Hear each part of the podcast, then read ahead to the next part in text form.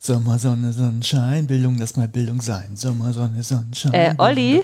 Ja?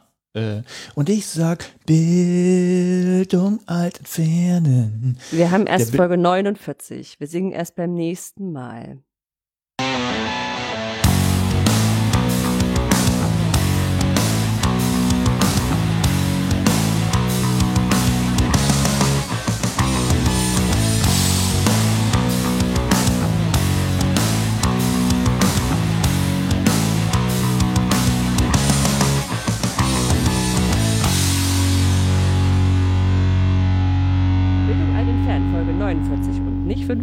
Vom 18.07.2023 direkt aus dem Sommerloch der Bildung. Mit mir heute wieder dabei mein Sommerhandtuch Oliver Tacke Flapp, flapp, flapp. und ich bin die Sommersonne Anja Lorenz. Hallo. Hallo. Ist Ja, das, wirklich. ist das der Flip-Flop, den du musst doch, du musst doch nicht Flip, Flip, Flip sagen, das ist ein Flip-Flop, wo Nee. man einen, einen Schuh verloren hat. Ja, das ist ja natürlich zum Handtuch. Ein Handtuch macht Flapp. Ja. Und aber, aber warte mal, was ist ein Sommerhandtuch? Hast du Winterhandtücher und Sommerhandtücher? Ich wollte erst ein Natürlich. Strandhandtuch Winter, ändern, Winter aber ist dann. richtig Frotte und Und das im ist Sommer ist eher so. so, so abgenutzte alte, die man eh für den Sand auch brauchen kann. Okay. Was weiß denn ich, Anja? Ich lese hier nur ab. Ich, äh, also demnächst lassen wir das hier alles ChatGPT schreiben. das, das hatten wir ja schon, war nicht so gut. Nö. Ja, Folge 49. Äh, bei der nächsten singen wir wieder, traditionell, weil es Mhm. ist eine Zehnerfolge. Ich hoffe, ihr freut euch schon. Wobei ich das ja nicht weiß, weil wir keine Kommentare mehr bekommen. Ja. Ja, st stimmt, stimmt nicht ganz. Ich hatte Besuch da von Martin, der ist ja ab und zu mal hier, äh, der uns auch hört. Der, hat, der hört uns immer noch. Hm. Dem wollte ich Sachen erzählen. Meinte, hä, hast du schon erzählt? Meinte ich, ja, wann denn? Und, ach so, Podcast. Ja, ich muss auch sagen, ich habe auch oh, live habe ich auch Kommentare bekommen. Von Hendrik so, der, der sagte, das- also ich hier geschrieben, ne? Der sagte so, sie haben einen der erfolgreichsten Bildungspodcasts Deutschlands, wo ich gesagt habe, ich glaube, Mhm. da unterschätzt du aber Deutschland und die Bildungspodcast-Welt. Aber ich fand es trotzdem lieb. Ja. Anders als eine andere Sache komme ich nachher noch dazu. Muss Oh, ich bündeln, okay. sonst geht das nicht. Nein, ist alles gut. Oh, okay. Ah, Bin beruhigt. Kommen wir auf Äh, nachher. ja. Bauen die Spannung auf. Was machen wir denn heute? Äh, ja, erstmal erzähle ich ein bisschen was, was ich so gemacht habe in letzter Zeit. Ich erzähle auch was Neues. Genau, dann habe ich ein äh, Paper mitgebracht. Wird nicht so lang, kann ich jetzt schon ankündigen, aber ich habe es genannt Fragen mal anders. Aber nicht so anders. Ich habe im Paper gelesen, habe es ganz, ganz, ganz schnell genannt. Äh, Möhr als Placebo. Mhm. Äh, dann haben wir die Fundgrube, da ist ein bisschen was drin. Ja, wir haben Veranstaltungstipps. Und eine Weltverbesserungsidee. Eine Weltverbesserungsidee. Siehst du, Veranstaltungstipps habe ich gerade noch eingehört. Den muss ich natürlich noch ergänzen. Oh, ja, das kannst du ja machen. Da kann ich ja schon mal langsam anfangen zu erzählen, was ich so gemacht habe in letzter Zeit. Zum einen, ganz, ganz wichtig, der Umzug ist durch. Und ich auch. äh, ja, so ein paar Kisten stehen noch rum, die müssen wir noch ausräumen. Äh, aber im Wesentlichen bin ich jetzt, jetzt umgezogen und irgendwie fertig. Der Umzug, ich habe noch nie so einen anstrengenden Umzug gehabt, obwohl ich viel weniger gemacht habe als sonst. Tja. Ähm, also zuerst mal zu den Kisten. Ich habe die Erfahrung, die gibt welche, die stehen einfach lange. Ich habe direkt Ja. mir hinterm Schreibtisch eine stehen, die ich immer noch mal ordentlich wegräumen wollte. Vielleicht mache ich das bis zum nächsten Mal. Hausaufgabe bis zum nächsten Mal. es sind eher äh, Kisten mit vielen Schulbüchern, äh, die noch irgendwie verstaut werden müssen. Ach, du mit dem alten Zeug. Ja, nee, äh, braucht man irgendwann, aber man weiß nicht genau wann und weil viele Klassenstufen und so und dann, ja. Ich verstehe das. Also ich kann das, kann das nachvollziehen, dass man da so ein Zeug sammelt, aber Es sind doch echt viele Schulbücher, kann ich mal sagen. Also wenn man, also so, so eine papierlose Schule wäre wirklich ein Segen für viele Sachen. hm. Ja. Also leid, wenn man, wenn man den Platzverbrauch, äh, äh, Platzverbrauch sieht von, von so Schulbüchern einfach. Es würde ja auch reichen, dass man die dort lagern kann. Also jetzt als ersten Schritt. Ja, auch nicht schlecht, aber Hm. das, das löst ja nur das eine Problem. Also Das auch sonst macht sehr viele, ja. Ja, könnte ich jetzt irgendwas erzählen, was ich gehört habe, aber kann, darf ich nicht. ja, und ich bin, ich bin aber irgendwie auch durch. Ich weiß nicht, ob das auch so gerade Sommer, Sommermüdigkeit ist nach der Frühlingsmüdigkeit oder so, ob ich einfach alt werde. Ich bin irgendwie komplett platt die letzten zwei Wochen. Weil es an der Temperatur liegt, ich weiß es echt nicht. Mhm. Äh, ja. Das ist nur, nur ein bisschen jammern, damit du oh jammert Ah ja, okay. kannst als- als Okay, Hashtag. okay. Ah ja, okay, okay. Hm. Ansonsten, ähm, ich war wieder auf Kleinanzeigen unterwegs. Das heißt ja nur noch Kleinanzeigen, nicht mehr eBay Kleinanzeigen. Äh, Das haben sie auch nur ganz, ganz, ganz, ganz wenig erzählt. Was? Wie? Wo? Ne, Die hatten, äh, keine Ahnung, die hatten einfach ganz viel vorher im Vorfeld hatten die geschrieben, dass es jetzt eBay, äh, dass jetzt nur noch Ach so, Kleinanzeigen ach so. heißt. Nicht mehr. Das war äh, Ironie. Ja, weiß ich nicht. Ja, die müssen auch, glaube ich, müssen was tun. Diesmal war ich nicht als Verkäufer unterwegs, sondern als Käufer, weil wir so einen schlauen äh, Futterchip-Automaten haben für unsere Katzen. Das ist, es ist echt cle- clever, das Ding. Wir waren erst ein bisschen skeptisch, aber die Katzen sind ja gechippt. Das heißt, die haben alle ihre Pfote. Ich glaube, es ist ja, Pfote unter. Was heißt das? Unterlauf? Wie nennt man das? Ähm, da haben sie jedenfalls alle einen Chip. Und es gibt halt auch Futterautomaten. Das heißt, äh, wenn du zum Beispiel bei uns, wie bei uns das Problem hast, dass eine Katze die anderen gerne was wegfrisst, dann äh, besorgst du halt solche Automaten und die gehen nur auf, wenn die Katze mit dem richtigen Chip dahin geht. Das, Das heißt, du kannst das, du kannst das zuordnen, wem du was geben willst. Genau, du, du stellst das Ding einfach quasi einmal auf Lernen, dann stellst du die Katze mit dem richtigen Chip davor, dann hat das Ding das gelernt, dann stellst du das Lernen wieder aus und dann geht die Klappe nur auf, wenn die richtige Katze da ist. Hm. Das ist schon, das ist schon ganz schlau. Und da wollten wir einfach, ähm, weil wir drei Katzen haben, wollten wir noch einen haben. Also zwei von den Automaten haben wir jetzt schon und die sind jetzt nicht ganz günstig. Ich dachte, naja, gucken wir vielleicht mal bei Kleinanzeigen, weil ist jetzt nichts groß, was, was kaputt gehen kann oder dreckig sein kann oder so. Und ähm, das eine war so vor einer Woche, da waren gleich zwei Automaten drin für 100 Euro zusammen, was ein guter Preis ist. Ähm, und da haben wir da angeschrieben und so weiter und so fort und äh, wurde auch verschickt, also wäre verschickt worden, habe ich geschrieben, nur würden wir nehmen, wenn du das wirklich verschickst. Und äh, dann kam sehr schnell eine Antwort mit dem Hoch, was man, wo man natürlich vorsichtig wird. Und dann, ja, ich bevorzuge Bargeld oder PayPal Friends. Einfach äh, weil Bargeld, äh, weil nie so leicht zurückverfolgbar oder eben PayPal Friends, weil kein Käuferschutz und so, wenn das Geld weg ist, ist es weg. Und dann antwortest du ja, äh, nee. In der Größenordnung ungern. Ja, ja, Was, ja, ist, ja. was ist denn für eine Größenordnung gewesen? ja 100, 100, 100 Euro. Ja, ja, Also genau. plus- also plus ich kenne ich kenn das von, von, von hier äh, Vinted, wenn du so, so, so gebrauchte Klamotten und sowas kaufst. Da muss ich sagen, so für 5 Euro diskutiere ich jetzt nicht, ob PayPal Friends jetzt eine blöde Idee ist. Dann sind ja halt die 5 Ja, Euro. da, ja klar. Naja, so, Ja. jetzt dachten wir schon, ah, mal kurz überlegt, machen wir das? Und dann, ähm, nö, äh, weil hier und so und so und zehn Minuten später kam irgendwie auch von, von Kleinanzeigen direkt äh, eine Mail, dass dieses Konto gesperrt worden wäre, dass ich mit dem bitte nicht mehr kommuniziere, weil da wohl, ein, also stand drin, aber stimmt, weiß ich nicht, weil das Konto von jemandem gekapert worden wäre. Dachten schon, hm, naja gut. Und äh, vorgestern, glaube ich, war es, lieber am Wochenende, ähm, da war wieder ein, einer von diesen Fotoautomaten drin für, ich glaube, 50 Euro, also derselbe Preis, ein Stück, eben auch relativ günstig und dann auch angeschrieben und dann, dann erstmal lange gar nichts gehört. Und dann kam abends aber die, dieselbe Mail von, von eBay Klein, oder von, von Kleinanzeigen. Hallo, äh, dieses Konto ist voll gekapert worden, bitte kommuniziere nicht mit der Person, schicke ja kein Geld. Also irgendwie ein bisschen, ich, ich weiß halt echt nicht mehr, also vielleicht sind diese Futterautomaten irgendwie gerade das Ding oder keine Ahnung. Oder Na, vielleicht sind das so die, die klassischen, äh, die Leute, die es nicht so schnell hinterfragen, die sowas weiß kaufen wollen. Keine, keine Ahnung, aber es war halt irgendwie sehr auffällig, dass das jetzt zweimal passiert ist. Irgendwie. Und also ich glaube, es mit, mit dem gekapert sogar, weil beide Konten irgendwie von 2013 waren. Also die gab es schon lange. Also Hm. wird keiner einfach gesagt haben, so, jetzt mache ich mal so eine ganz lange Nummer und zehn Jahre im Voraus hole ich mal Konten und dann, dann zocke ich Leute ab. Aber man weiß es nicht. Es gibt ja Leute, vielleicht legen sowas an, wenn irgendwie eine Plattform relativ gut klingt und sagen, für später mal. Ja, weiß ich nicht. Keine Ahnung. Äh, naja, äh, irgendwie ein bisschen komisch. Also Kleinanzeigen ist irgendwie ein seltsames Ding. Ich glaube, dass es funktioniert, aber die müssen offensichtlich einiges tun dafür, dass es funktioniert. Hm, Ich habe es bisher eigentlich nur mit äh, holen wir ab Sachen ge Mhm. gemacht und dann kommen die vorbei oder du gehst dahin. Ja, genau, das hatte ich ja, als ich es verkauft habe, auch, genau. Dafür ist eigentlich hab ganz cool.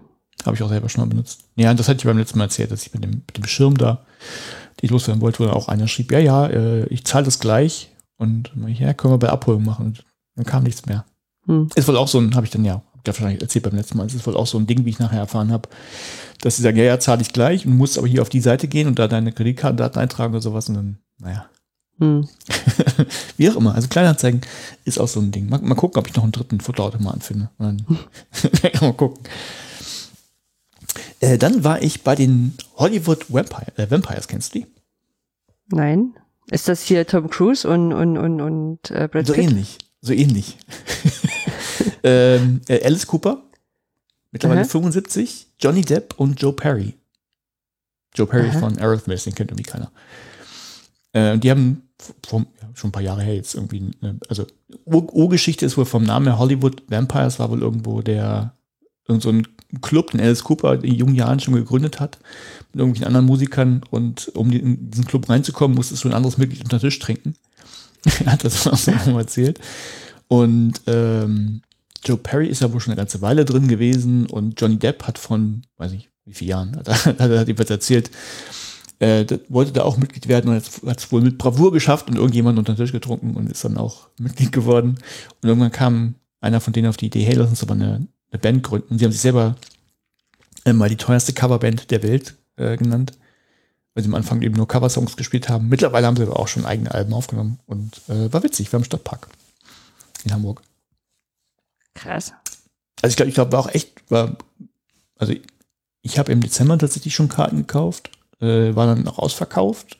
Ich glaube, viel Johnny Depp geschuldet. Im, also wenn da waren wirklich Leute mit Plakaten, mit Johnny und hey, und du kannst ja Ich habe gerade gesehen, dass Johnny, äh, dass Johnny Depp dieses Jahr 60 ist, geworden ist, geworden ist. Der ist 60, genau.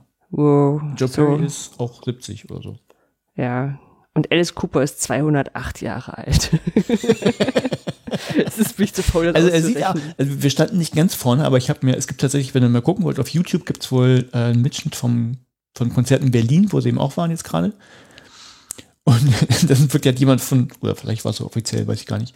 Also sie ist in, also die, die, in sehr nah und er sieht sehr alt aus und es ist so krass, dass er mit 75 auf der Bühne steht. Das ist echt der Hammer. Krass so.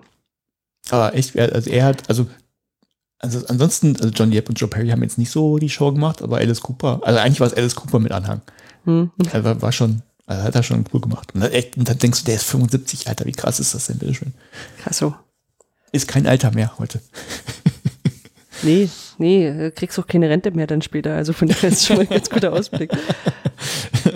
Also echt, echt krass. Was es nicht gibt. Ja, genau, damit ich das schaffe, mit 75 nur irgendwie auf der Bühne, nee, auf der Bühne stehen muss Oh, ich jetzt mal eine. Überleitung. Ja, ich kann nicht voll, ne? Äh, Ich habe wieder angefangen mit dem Laufen vor knapp zwei Wochen. Und bisher Habe ich mitgekriegt, hat mir Strava gesagt. Endlich. Ja. Olli hat seit ewig wieder ist, gelaufen. was ist denn da los? Ähm, ja, und die, die geht auch ganz gut. Also ähm, ist gar nicht so schlimm. Also klar, die ersten Mal sind irgendwie so bis, ich weiß nicht, das erste, glaube ich, bin ich nur 200 Kilometer gelaufen, war dann platt. Äh, mittlerweile geht's, ich laufe noch nicht ganz so schnell wieder wie früher, aber ist ja halt wahrscheinlich normal. Und ist echt cool jetzt laufen irgendwie. Also ich kann fast die gesamte Strecke, wenn ich will, am Wasser lang laufen. Dummerweise halt auf Asphalt und nicht irgendwie eine Bahn oder so, aber ist echt schon, schon nett hier. Mhm. Mal gucken, wie lange ich durchhalte. Also es ist natürlich so ein sozialer Druckding, ne, das ich jetzt selber aufbaue hier. Aber muss Also- ja denn irgendjemand an Touristen vorbei joggen? Gibt's oder ist es noch so? Äh, Im Moment ja, weil ich so eine kurze Strecke laufe, bis ich dann hier am, also hier ist ein, ein großes Baufeld, das noch bebaut wird, da kommt ein Einkaufszentrum drauf und das ist alles gesperrt, sonst könnte ich direkt komplett am Wasser lang laufen. Jetzt muss ich an so einem Hot- Hotel vorbei, da stehen immer Leute vor und rauchen, das ist immer ein bisschen doof, aber nee, sonst so touristenmäßig, ja, wahrscheinlich sind es Touristen, aber sollen die mich nicht laufen sehen oder? Nee, nee, eher so, weil du jetzt in so einer touristischen Gegend wohnst, meine ich. Da kannst du ja Nee, nichts so viel sind das dann gar nicht. Nö? Okay. Nö. Ja, ich, ich habe ja einen anderen Blick drauf. Wenn ich da war, war ich selber Touri. Nee, das sind gar nicht, sind jetzt gar nicht so viele. Also klar laufen da Menschen rum, aber nicht, nicht, dass hier irgendwie Massen durchlaufen, die man irgendwie nicht sehen kann, äh, dass man nicht mehr durchkommt oder so. hm. Ähm, genau. Laufen, laufen, laufen äh, muss ich machen, weil ich natürlich auch programmiere und ja mal was für meinen Körper tun muss. Und eine Sache, die ich getan habe, ist eben Game Map, davon habe ich ja schon mal erzählt. Und ich kann sagen, es müsste jetzt bald da sein. Also es war im Review bei der H-Traffic Group, so heißen die ja jetzt. Und zwei kleine Fehler haben sie gefunden, haben noch diverse Verbesserungsvorschläge gemacht, die ich gerne aufgegriffen habe. Ein paar habe ich noch, aber die muss ich irgendwie später mal umsetzen. Und ich bin jetzt fertig. Also ich hoffe, dass die jetzt bald drauf gucken und das dann in den H5P-Hub stellen. Also wer will, kann es natürlich auch jetzt schon benutzen, aber an vielen Hochschulen habe ich gelernt, ist das so aus irgendeinem Grund, die, die, für die ist das ein Qualitätsmerkmal, wenn das im H5P-Hub ist, wobei ich dann, äh, ja, also ist, äh, ja, das muss ich doch erzählen, sonst klingt das doof. Also nur weil das da in diesem Hub erscheint, ja, die machen Review, das heißt aber nicht, dass irgendwas, was nicht in diesem Hub drin ist, eben schlecht wäre oder so. Also im Gegenteil, ich weiß, dass da viele Fehler in Inhaltstypen drin sind, die im Hub drin sind und auch seit einer ganzen Weile nicht gepflegt werden, was jetzt nicht schlimm ist, weil es nur kleine Sachen sind, aber ja, deshalb bin ich immer, wenn jemand sagt, ja, das, das ist ja noch gar nicht im Hub, das können wir noch gar nicht benutzen, denke ich mal, ja, warum nicht? Also, Ja, weil du dein Rechenzentrum anrufen musst. Und dann müssen die das freigeben und dann wissen die schon, ach, da müssen wir quasi Support leisten, wenn es dann offiziellen. ja, aber das hast du ja mit, genau, ist aber, ist aber dumm, das so zu machen, weil sie es auch machen müssen bei den Sachen, die im Hub drin sind, wo die Fehler drin sind. Das mag stellen, ja. Ja. Also ich, ich weiß, dass es so gemacht wird. Gesagt, Hm. ich verstehe, ich verstehe es, aber ich wollte es, ja, jetzt wieder jetzt gar nicht erwähnen sollen. Jetzt muss ich es muss ich's ausrollen. Ja. Ähm, ja. Aber müsste mal da sein. Und dann, das ist, also ich mag den, mag das Ding selber sehr gerne. Ist halt ein irgendwie nettes Teil. Ich find's auch cool. Ich brauche halt nur die Anwendungsfälle dafür und ich brauche gerade zu wenig Kurse selber. Ja, da muss man Also, gucken. Ist halt, ist ja eher auch der, der, der Hm. Spiellevel, ne? Für wen das zu verspielt ist, für den ist das eh nix. Also die Animation kann man ja ausschalten, wenn man sie nicht haben will, zum Beispiel. Sound muss man nicht einbauen, wenn man keinen haben will. Dann ist das ein bisschen nüchterner, aber ja, muss einem, muss einem halt gefallen. Aber ich weiß, einige warten drauf und äh, dann ist das dann auch da. Und ähm, ich war nicht nur bei den, ich war nicht nur bei dem Konzert mal wieder, sondern ich war seit Jahren auch mal wieder im Kino. Und ich habe The Flash geguckt. Das heißt, Ah. nee, nicht den Flash. Nicht Flash Gordon. Äh, aus dem äh, DC-Universum. Ja. Flash. Ja. Hat mit, mit A nichts zu tun. Äh, Ich ertippe mich, ertippe mich, tappe mich gerade drauf, dass ich nie hinterfragt habe, weil ich habe die Serie Flash nicht geguckt, äh, Flash nicht geguckt und habe nie direkt überlegt, dass das auch zwei verschiedene Konzepte sein Ach können. so, ja. Das Ja. sind zwei verschiedene. Weil soll das Äh, ja, ist die Vorgeschichte ähm, zum Nur, anderen. nur oder kurz, kurz zum ja. Film. Also mal wieder im Kino. Ist, ist schön. Äh, Mhm. Es war cool. Und der Film war an sich von der Story her auch nicht schlecht. Aber was mich echt erschreckt hat, äh, jetzt, äh, jetzt auch nicht nur bei dem Film, sondern auch bei anderen Sachen, die man dann irgendwie so im Stream gesehen hat, das sind echt die Special Effects, weil die echt für 2023 gruselig waren. Da habe ich, also ich gucke dann lieber Star Wars von 77, wo man sieht, das ist Pappmaché und so, Hm. als das, also das war, also bei einigen Sachen war gut, da hast du es nicht gesehen, aber es gibt so eine, so eine Szene am Anfang, da fährt Batman halt auch mit so einem, so einem Motorrad rum Hm. und du, du, du siehst dieses Cape und siehst, hä, warum ist denn das Cape da animiert? Also, das ist, also du siehst nicht, das sieht nicht aus wie ein Cape, sondern wirklich wie ein Comicfilm. Hm. Also ganz, ganz furchtbar gruselig. Und ich habe mir schon erklären lassen, woran das liegt. Dass Geld. eben zu viele von diesen Filmen rauskommen und die Filmstudios überlastet sind und deshalb, Hm. wo- äh, die Filmstudios, die, die Special Effects Studios da überlastet und so weiter. Aber es ist echt gruselig. Fand ich grausam. Hm. Unwürdig. Also, also Story, Story fand ich erstaunlich gut, weil da, da hingen DC ja irgendwie immer, weiß ich nicht, äh, ja, Marvel hinterher klingt auch doof, aber die ganzen Stories bis auf Joker, Joker war fantastisch, aber die ganzen neueren Batman-Geschichten und Aquaman und was da nicht alles irgendwie lief und Justice League irgendwie alles fand ich gruselig. Aber der war Story gut. Hm. Genau. Und sonst, äh, das kann ich vielleicht noch erzählen. Wir überlegen, zu den drei Katzen noch eine vierte Katze zu.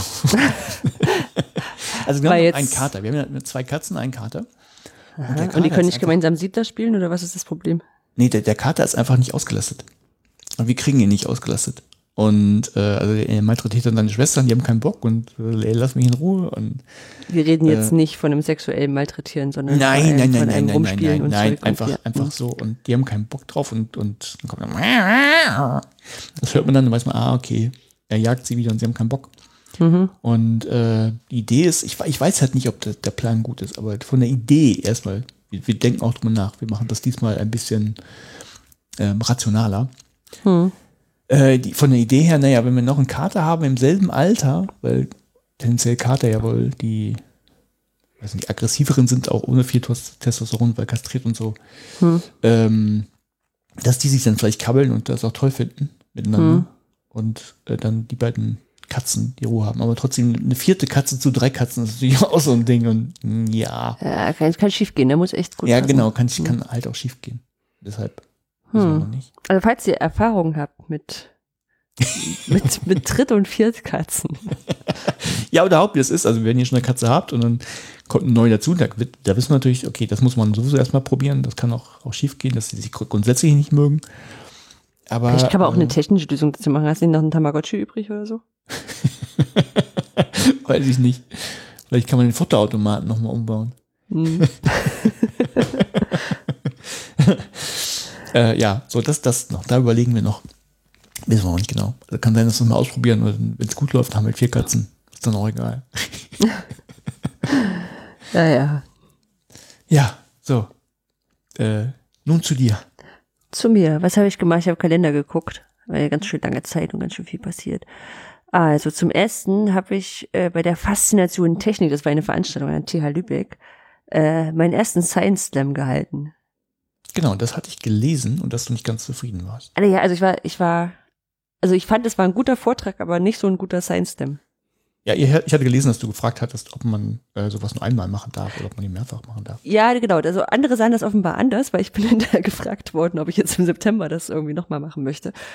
Und ähm, einer von den, den Mitstreiterinnen dort hatte halt äh, gesagt, er muss noch ein bisschen was ändern, weil er hat, neulich war er dort zum Science Slam und da hätten Leute gesagt, man darf den eigentlich nicht gleich zweimal halten oder sowas.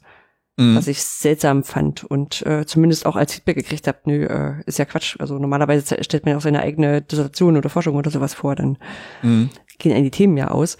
Ähm, naja, mal gucken. Ich habe jetzt heute mal vorsichtig geantwortet mit, ach ja, ich hätte schon Lust drauf, aber es ist ganz schön viel Arbeit und wie ich das hier unterkriege. Ähm, wenn ihr noch wen anders habt, dann nehmt doch erstmal die, sonst, wenn ich, also wenn ihr mich wirklich braucht, dann vielleicht. ich, ich, ja, weiß nicht so. Ja, also ich pack mal die, die Slides in die, in die Shownotes. Ja, Ähm. wie, wie, wie, wie war das mit dem, also Science Slam heißt ja auch, hat, hat so einen humorigen Anteil eigentlich. Ja, habe ich ein Stück weit reingebracht, also so, so, so eine Pointe am Ende und sowas. Äh, hab aber, also da hätte ich, das wäre so ein Ding, wo ich dann gesagt habe, okay, dafür war es halt ein guter Vortrag und nicht so ein super Ja. Science Slam. Also da, da ist noch nach oben offen. So, okay, aber, nee, genau. Ich, ich, ich frage, weil ich das in Berlin ja auch mal probiert hatte. hm, Äh, irgendein OER-Camp und da gab's Lightning Talks und ich versucht, okay, machst du den ein bisschen witzig. hm. Aber das ist voll schwierig. Ja, Also, ja. Auch, auch die man, Storylines, wirklich, ne? man Du muss halt, wirklich lernen, wann man dann auch eine Pause macht und hm. äh, Ja, auch Auch so, einfach- du hast halt so eine Wahl, also jetzt, ich meine, ich, ist jetzt nicht so, ich, ich habe jetzt kein Dissertationsthema, was ich vorgestellt habe, sondern gesagt, okay, ich kann aus dem Vollen schöpfen, aus sämtlichen Projekten, die wir haben. ja. Ähm, und da sich dann so, also du kannst ja acht verschiedene Erzählstränge aufmachen. Mhm. Ne? Und selbst im gleichen Thema hast du immer noch fünf oder so. Es ist fun. War schon nicht so einfach. Also da, so, so, wenn man so selbstkritisch daran geht und so wie ich, die erste dann erstmal sagt, okay, Science Slam mache ich, ich gucke erstmal zehn andere Science Slams. ist nicht so, ja. Ähm, was ich auf alle Fälle aber machen kann, ist äh, die Pixelchen-Grafik von Sarah Brockmann empfehlen. Die habe ich jetzt sowohl zum Science Slam als auch bei einem anderen Vortrag verwendet. Äh, die sind so CC0 lizenziert, da kann man schön viele Sachen draus bauen. Ja, okay. Ähm, ja, mal gucken. Ich habe mir überlegt, vielleicht sage ich auch zu und mache einfach ein anderes Thema. Und dann hat sich auch die Frage erledigt. Also digitalen Zertifikaten oder sowas. Da lässt sich, lässt sich eigentlich schön was dran aufziehen. Und über digitale Zertifikate habe ich auch bei der EMUX gesprochen. So, jetzt machen wir heute einen Übergangspodcast. Ähm, genau, also ich bin zur EMUX gefahren nach Potsdam äh, mit der Bahn. Ähm, Bahnfahren hat sich nicht verbessert über die Pandemie. Äh, ich bin neulich auch Bahn gefahren, kann ich bestätigen. Also es fing damit schon, es fing schon damit an, als wir losgefahren sind, dass der Zug nicht losgefahren ist, sondern irgendwie nur der erste Teil und nicht im anderen Teil saß. Und weil wir dann zu spät sind, musste ich auch in Bad Oldesloe aussteigen und auf dem nächsten war das. Das war auf der Rückfahrt ganz viel verschieden und das mit, mit jemandem zu Hause auf dich warten, der erfahren hat, dass es nach dem Mittagessen die Mama zurückkommt. Und ja, war schon, war schon nicht mehr so cool. Cool war aber, ich, ich bin heute, ich hab's heute, äh, äh, die, die, die, die HPI Potsdam. Also das ist ja direkt neben der Uni in Potsdam, Mhm. wo ich festgestellt habe, es ist echt wieder mal cool, über ein Unigelände zu laufen, wo so alte Gebäude sind. Also Ja, ich in- war auch schon, oh, ist schon, Mhm. schon 15 Jahre her oder so, aber ich war auch mal da. Mhm. Also in Lübeck sind ja, dies ist ja alles so in den 70ern hochgezogen worden. Das ist Mhm. jetzt so historisch nicht so alt bemauert, aber das ist in Potsdam richtig nochmal noch mal cool anders. Ähm, wobei auch da die, äh, die Mauer durchging, also da, wo das HPI-Gebäude steht, äh, hat äh, Meidel erzählt, äh, war ist früher die Mauer durchgegangen und oder Mhm. war der Todesstreifen und dann von daher war da Platz, da haben sie Neues hingebaut und das sieht auch ganz gut aus. Und äh, was mir auch so wahnsinnig gefallen hat, sind die, die Büros dort gewesen. Also ich war dort, äh, war dort ein bisschen äh, rumspazieren, weil ich noch in einer Vi- Videokonferenz war und brauchte dann Raum und habe dann gefragt, ob ich einen kriege. Und dann war ich zum Beispiel im Raum, der war ausgestattet vom Gleichstellungsbüro. Und das war wie ein Wohnzimmer. Mhm. Erstmal fotografiert, nach Hause geschickt zu einem Kollegen, habe gesagt, das ist nicht mein Hotelzimmer. Das ist so ein Hängesessel und Flauscheteppich und Hausschuhen und äh, dann dadurch das Gleichstellungsbüro war auch so lauter feministische Kampfliteratur und äh, Periodenprodukte, Taschentücher, was richtig geil war, ich war, war, war erkältet und ich dachte nur, wie geil ist es, dass so irgendwo Taschentücher bereitgestellt sind. Ja. Und im Studio war ich auch, weil ich mich da reingequatscht habe. Also es war nicht Teil, offizieller Teil der, der Konferenz, aber hab halt nett gefragt. Ja, kann man mal machen. Ja. Und also von daher, das war, und die hatten so lauter so Clubs beim HPI, also so den Chor, den Bastelclub, den Mhm. Elternclub, den Brettspiele-Club oder sowas, also sowas in der Richtung. Die hatten dann alle unten irgendwie ihre Räume. Schon irgendwie cool. Ist auch irgendwie, ich habe mir auch versucht zu erklären lassen, das HPI ist ja irgendwie ein ein äh, Institut, ein privat gefördertes Institut von dem ja, Haso Plattner, Haso Plattner Mhm. und ähm, gehört, also ist, ist eine GGMBH, glaube ich, betreibt aber irgendeine Fakultät an der, äh, an, an der Uni Potsdam. Wahrscheinlich haben jetzt ganz viele schon gesagt, nee, war ganz anders falsch.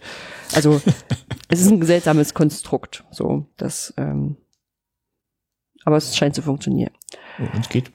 Ja, ansonsten EMUX selber, so lala, ist wie immer mit den Leuten sprechen und sich da direkt vor Ort austauschen, ist natürlich cool.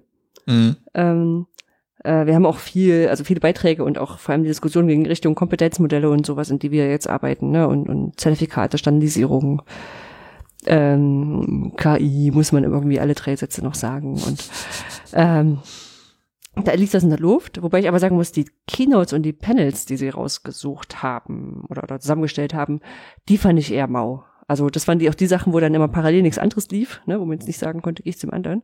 Mhm. Und während bei den richtigen Sessions so Sachen waren, wo ich gedacht habe, oh, da hätte ich mir jetzt lieber gerne das und das angehört, war da bei Keynote so, boah, irgendwie, also ist schon irgendwie cool, wenn du den Open Ethics Chef einfliegen lässt, aber wenn der mir dann bloß erzählt, dass es ganz schön, ganz schön krass war die letzten zehn Jahre, äh, also ich fand, also die Idee war teilweise ja, glaube ich, ganz gut, aber so die Gespräche, vielleicht, wenn man nicht wusste, was kann man jetzt voraussetzen, die waren so ein bisschen oft zu unterster Ebene dafür, dass das eigentlich hochkarätig besetzt war. Mhm. Weißt du, ich das meine? Es ist so eher so vielleicht auch die Zufriedenheit oder Unzufriedenheit Ja. damit. Ja. Ähm, auffällig war auch äh, ähm, Gold- und Silbersponsoren waren äh, aus USA beziehungsweise China, ne, Thailand, China, Asien, USA und Asien. ähm, Die sind schon unterschiedliche die Länder. europäischen SponsorenInnen der EMUX, der Europäischen MOOC-Konferenz, waren alle so im unteren Bereich. Da siehst du auch die, naja, die Wertigkeit davon. Äh, wir haben uns im MOOC Hub dort getroffen, das war cool. Ähm, weil wir natürlich da auch in Ruhe und offen reden konnten darüber, was man jetzt an an weiteren Ideen und, und Projekten vorhat und auch so, so, so Mhm. einfach so Sachen, dass wir sagen, okay, ähm, wir haben zwar Ideen, aber wir haben zum Beispiel echt Schwierigkeiten, da Finanzierung für zu finden. Wir sind ja so aus, aus dem deutschsprachigen Bereich, äh, Ja. werden auf MOOC Hub ähm, ähm, MOOCs gesammelt, Online-Kurse gesammelt und dann kannst du filtern und sowas. Ähm, aber, also man kann sich jetzt um Förderung aus Deutschland bewerben, muss dann immer sagen, warum man jetzt was anderes ist als die nationale Bildungsplattform und sowas. Mhm. Aber das mag vielleicht noch gehen. Wir haben ja aber noch die Österreicher anhacken, Ja. die ja echt großen Beitrag leisten. Und Ja. dann kannst du sagen, okay, und aber Deutschland und Österreich ist zu wenig, um EU-Förderung an ähm, ähm, ranzuholen. Mhm. Ja, und dann kannst du halt immer schlecht sagen, für Deutschland alleine ist es zu wenig, und sagen die, hä, was soll man die Österreicher mitbezahlen? Österreich genauso nur andersrum und Mhm. äh, EU ist zu wenig, dann brauchst du wieder so einen Quoten Ja. Holländer oder sowas. Whatever. So, und dann ist er halt, ähm, ist es halt nicht so einfach. Also es wird wahrscheinlich weiter so sein, dass wir gucken, dass wir ähm, unsere Projekte gegenseitig abstimmen, ne, dass wir sagen, okay, wenn wir jetzt, dann können wir gleich hier was gemeinsam machen. Mhm. Ähm, oder jemand sagt, oh, jetzt habe ich hier mal ein, ein kleines Töpfchen voll Geld und kann damit Sachen machen, von denen ihr auch profitieren kann und dann machen wir es andersrum mal genauso. Ja, genau, dann habe ich ja vorhin schon erzählt, ich habe den Hendrik Steinbeck äh, getroffen. Äh, liebe Grüße, äh, bekannt vielleicht vom YouTube-Kanal und vor allem Twitch-Kanal Gute Education. Der macht mit dem Matthias Magdowski so ein paar Sachen zu, im Stream zusammen. Kannte ich vorher Ach, auch dann nur du den online. Namen daher vielleicht. Ja, Also den, den Namen kenne ich, aber ich könnte ihn jetzt nicht zuordnen. Genau, und der war voll nett. Der hat mich zum Beispiel durch das Studio ge geführt, als ich gefragt habe, ob ich was mal sehen kann. Ähm, hat mich auch seinen Kolleginnen ganz nett vorgestellt als Urgestein in den MOOCs. Stimmt ja auch. Ja, ja, ich werde nächstes Jahr 40, verdammt. Alles gut. Äh, es ist eher so die Reflexion, also auch so, so hatte ich ja schon mal gesagt beim OER-Camp auch schon, so dieses so, sitzt man dazwischen und sagt so, ja, hatten wir schon, hatten wir schon, hatten wir schon. ja, man, ich muss mich, glaube ich, so langsam damit auseinandersetzen, dass ich nicht mehr zu den jungen Wilden gehöre. Tja, so ist das, Anja. Zu den alten Wilden. Du hast das ja schon hinter dir wahrscheinlich, dieses. Och ja, bei mir ist das aber wurscht. Ja, ja, prinzipiell auch. so so also, graue Haare kriegen, also was das normal. das, so, ja, ja. das, das dachte ich auch, aber ich habe so festgestellt, dass man so eine ganz andere Rolle auf einmal einnimmt. Und andersrum habe ich dann auch gedacht, so, boah, ich bin wahrscheinlich jetzt schon älter, als damals Sandra Schön war für mich, weißt du, so, als ich so angefangen habe. Und die war ja, die ist ja gar nicht alt, so, ne? Die ist ja jetzt gefühlt so mein Alter und das ist so, Ja. aber die war schon, schon weiter. Das ist alles so, naja. Hm, ich fühl Midlife mich- Anja? bitte? Midlife Crisis? Ja, vielleicht kommt sowas, ja. Vielleicht fühle ich mich da rein und das dauert zwei Wochen und dann, dann bin ich wieder genervt, wenn ich mir irgendwo vorstellen muss und, und die nicht mal googeln können. ja. Ähm, ich habe aber ein bisschen fremd gepostet. Äh, genau. Äh, wollen wir noch Sinn und Unsinnen von Konferenzen diskutieren oder ist das einfach offensichtlich? War jetzt meine Können erste wir, mal, Konferenz. können wir vielleicht fürs nächste Mal, vielleicht, wir Ja. haben das nächste Mal mit die 50, vielleicht können wir da mal so alte Themen aufrollen. Dann können wir Oh, genau das machen. Guck mal, das haben wir schon ewig diskutiert. Wir rollen es für euch nochmal auf. Das ist eine gute Idee. Irgendwie so Top 5 oder irgendwas. Ja, irgendwie sowas. Top 5 Themen. Mal gucken. Ja. Ich habe fremd gepost, äh, fremd gepodcastet. Mhm. Anderthalb Mal. Mhm. Anderthalb. Ja. Wie ist Und der eine zwar- Podcast ausgefallen? Oder? Nein.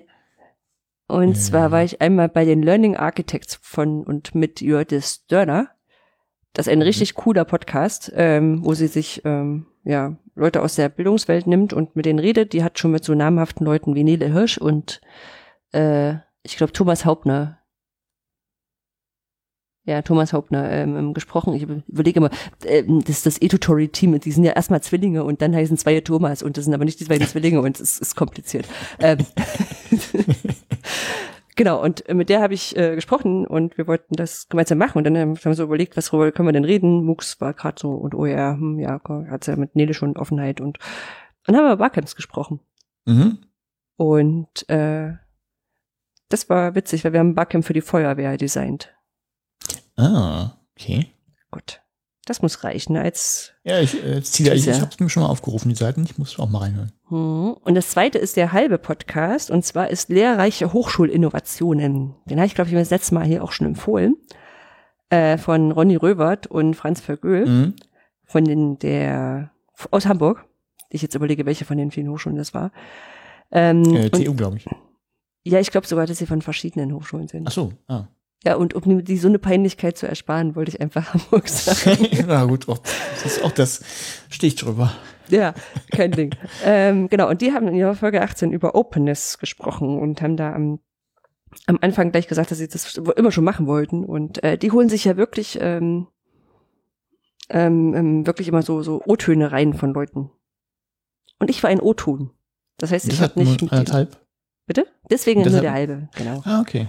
Also äh, ähm, ähm, ähm, Ronny hatte mich angeschrieben, ob ich denen was einsprechen kann mit der ganz einfachen Frage, ich glaube, welche bedeutet, nee, was, was Openness für Hochschulen, äh, was OER für Hochschulen sind oder sowas. Also so eine ganz einfache Frage, über, über Mhm. die du in zwei Sekunden äh, mit Ja oder Nein beantwortet hast.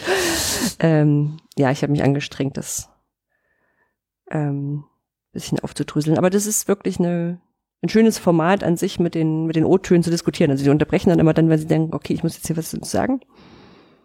Und gibt's auch mit anderen Themen. Ich glaube, beim letzten Mal hatte ich äh, vorgeschlagen, sich mit die Folge anzuhören zu Netzwerken auf Konferenzen Mhm. weil sie da so ein bisschen drüber sprechen, was so die Erfahrungen sind, wie man das macht und oder wie überhaupt an der Konferenz rangeht, wenn man da ganz neu ist.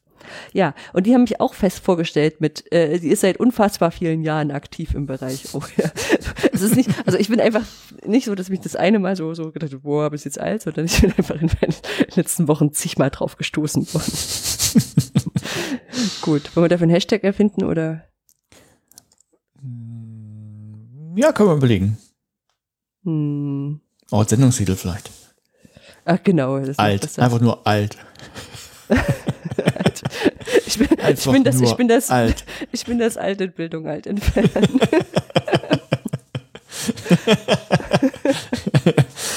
Okay. äh, genau, was hatten wir noch? Wir hatten hier ein nettes kleines Kick-Off mit dem Orga-Team vom Ido-Camp in Halle. Mhm. Ähm, die, äh, die Anmeldung ist schon offen. Kommt nachher Oh. bei den Veranstaltungstipps nochmal. Oh, sehr gut. Dann melde ich mich dann. Genau. Und dann hatten wir was im Büro, was ich nur jedem größeren Team empfehlen kann, wo so diese, die Räume und Teams so wachsen. Aufräumtag. mhm. Aufräumhalbtag, um es genau zu sein, hatten wir. Ähm, und zwar war das immer so, dass wir immer zur Mittagspause zusammengesessen haben und haben gesagt so, ah, in meinem Schrank, da liegt eigentlich auch nichts Sinnvolles. Oh ja, wir haben noch eine Moodle-Installations-DVD. und bei uns liegen noch Monitore, äh, liegen noch, liegen noch alte, alte ähm, Lautsprecher, die mit Klinke funktionieren und also äh, sowas halt. Mhm. Und der Schrank, eigentlich braucht ihn niemand, der steht nur im Weg rum und so. Und irgendwann haben wir es geschafft und sagen, na, dann machen wir halt mal einen Aufräumtag. Und haben dann gesagt, okay, wir, jeder, jeder räumt das in Schulungsraum. Also eigentlich sollte ein Container da stehen, der stand dann nicht da. Ähm, räumen wir runter in Schulungsraum das, was wir nicht mehr brauchen. Das wird dann abgeholt.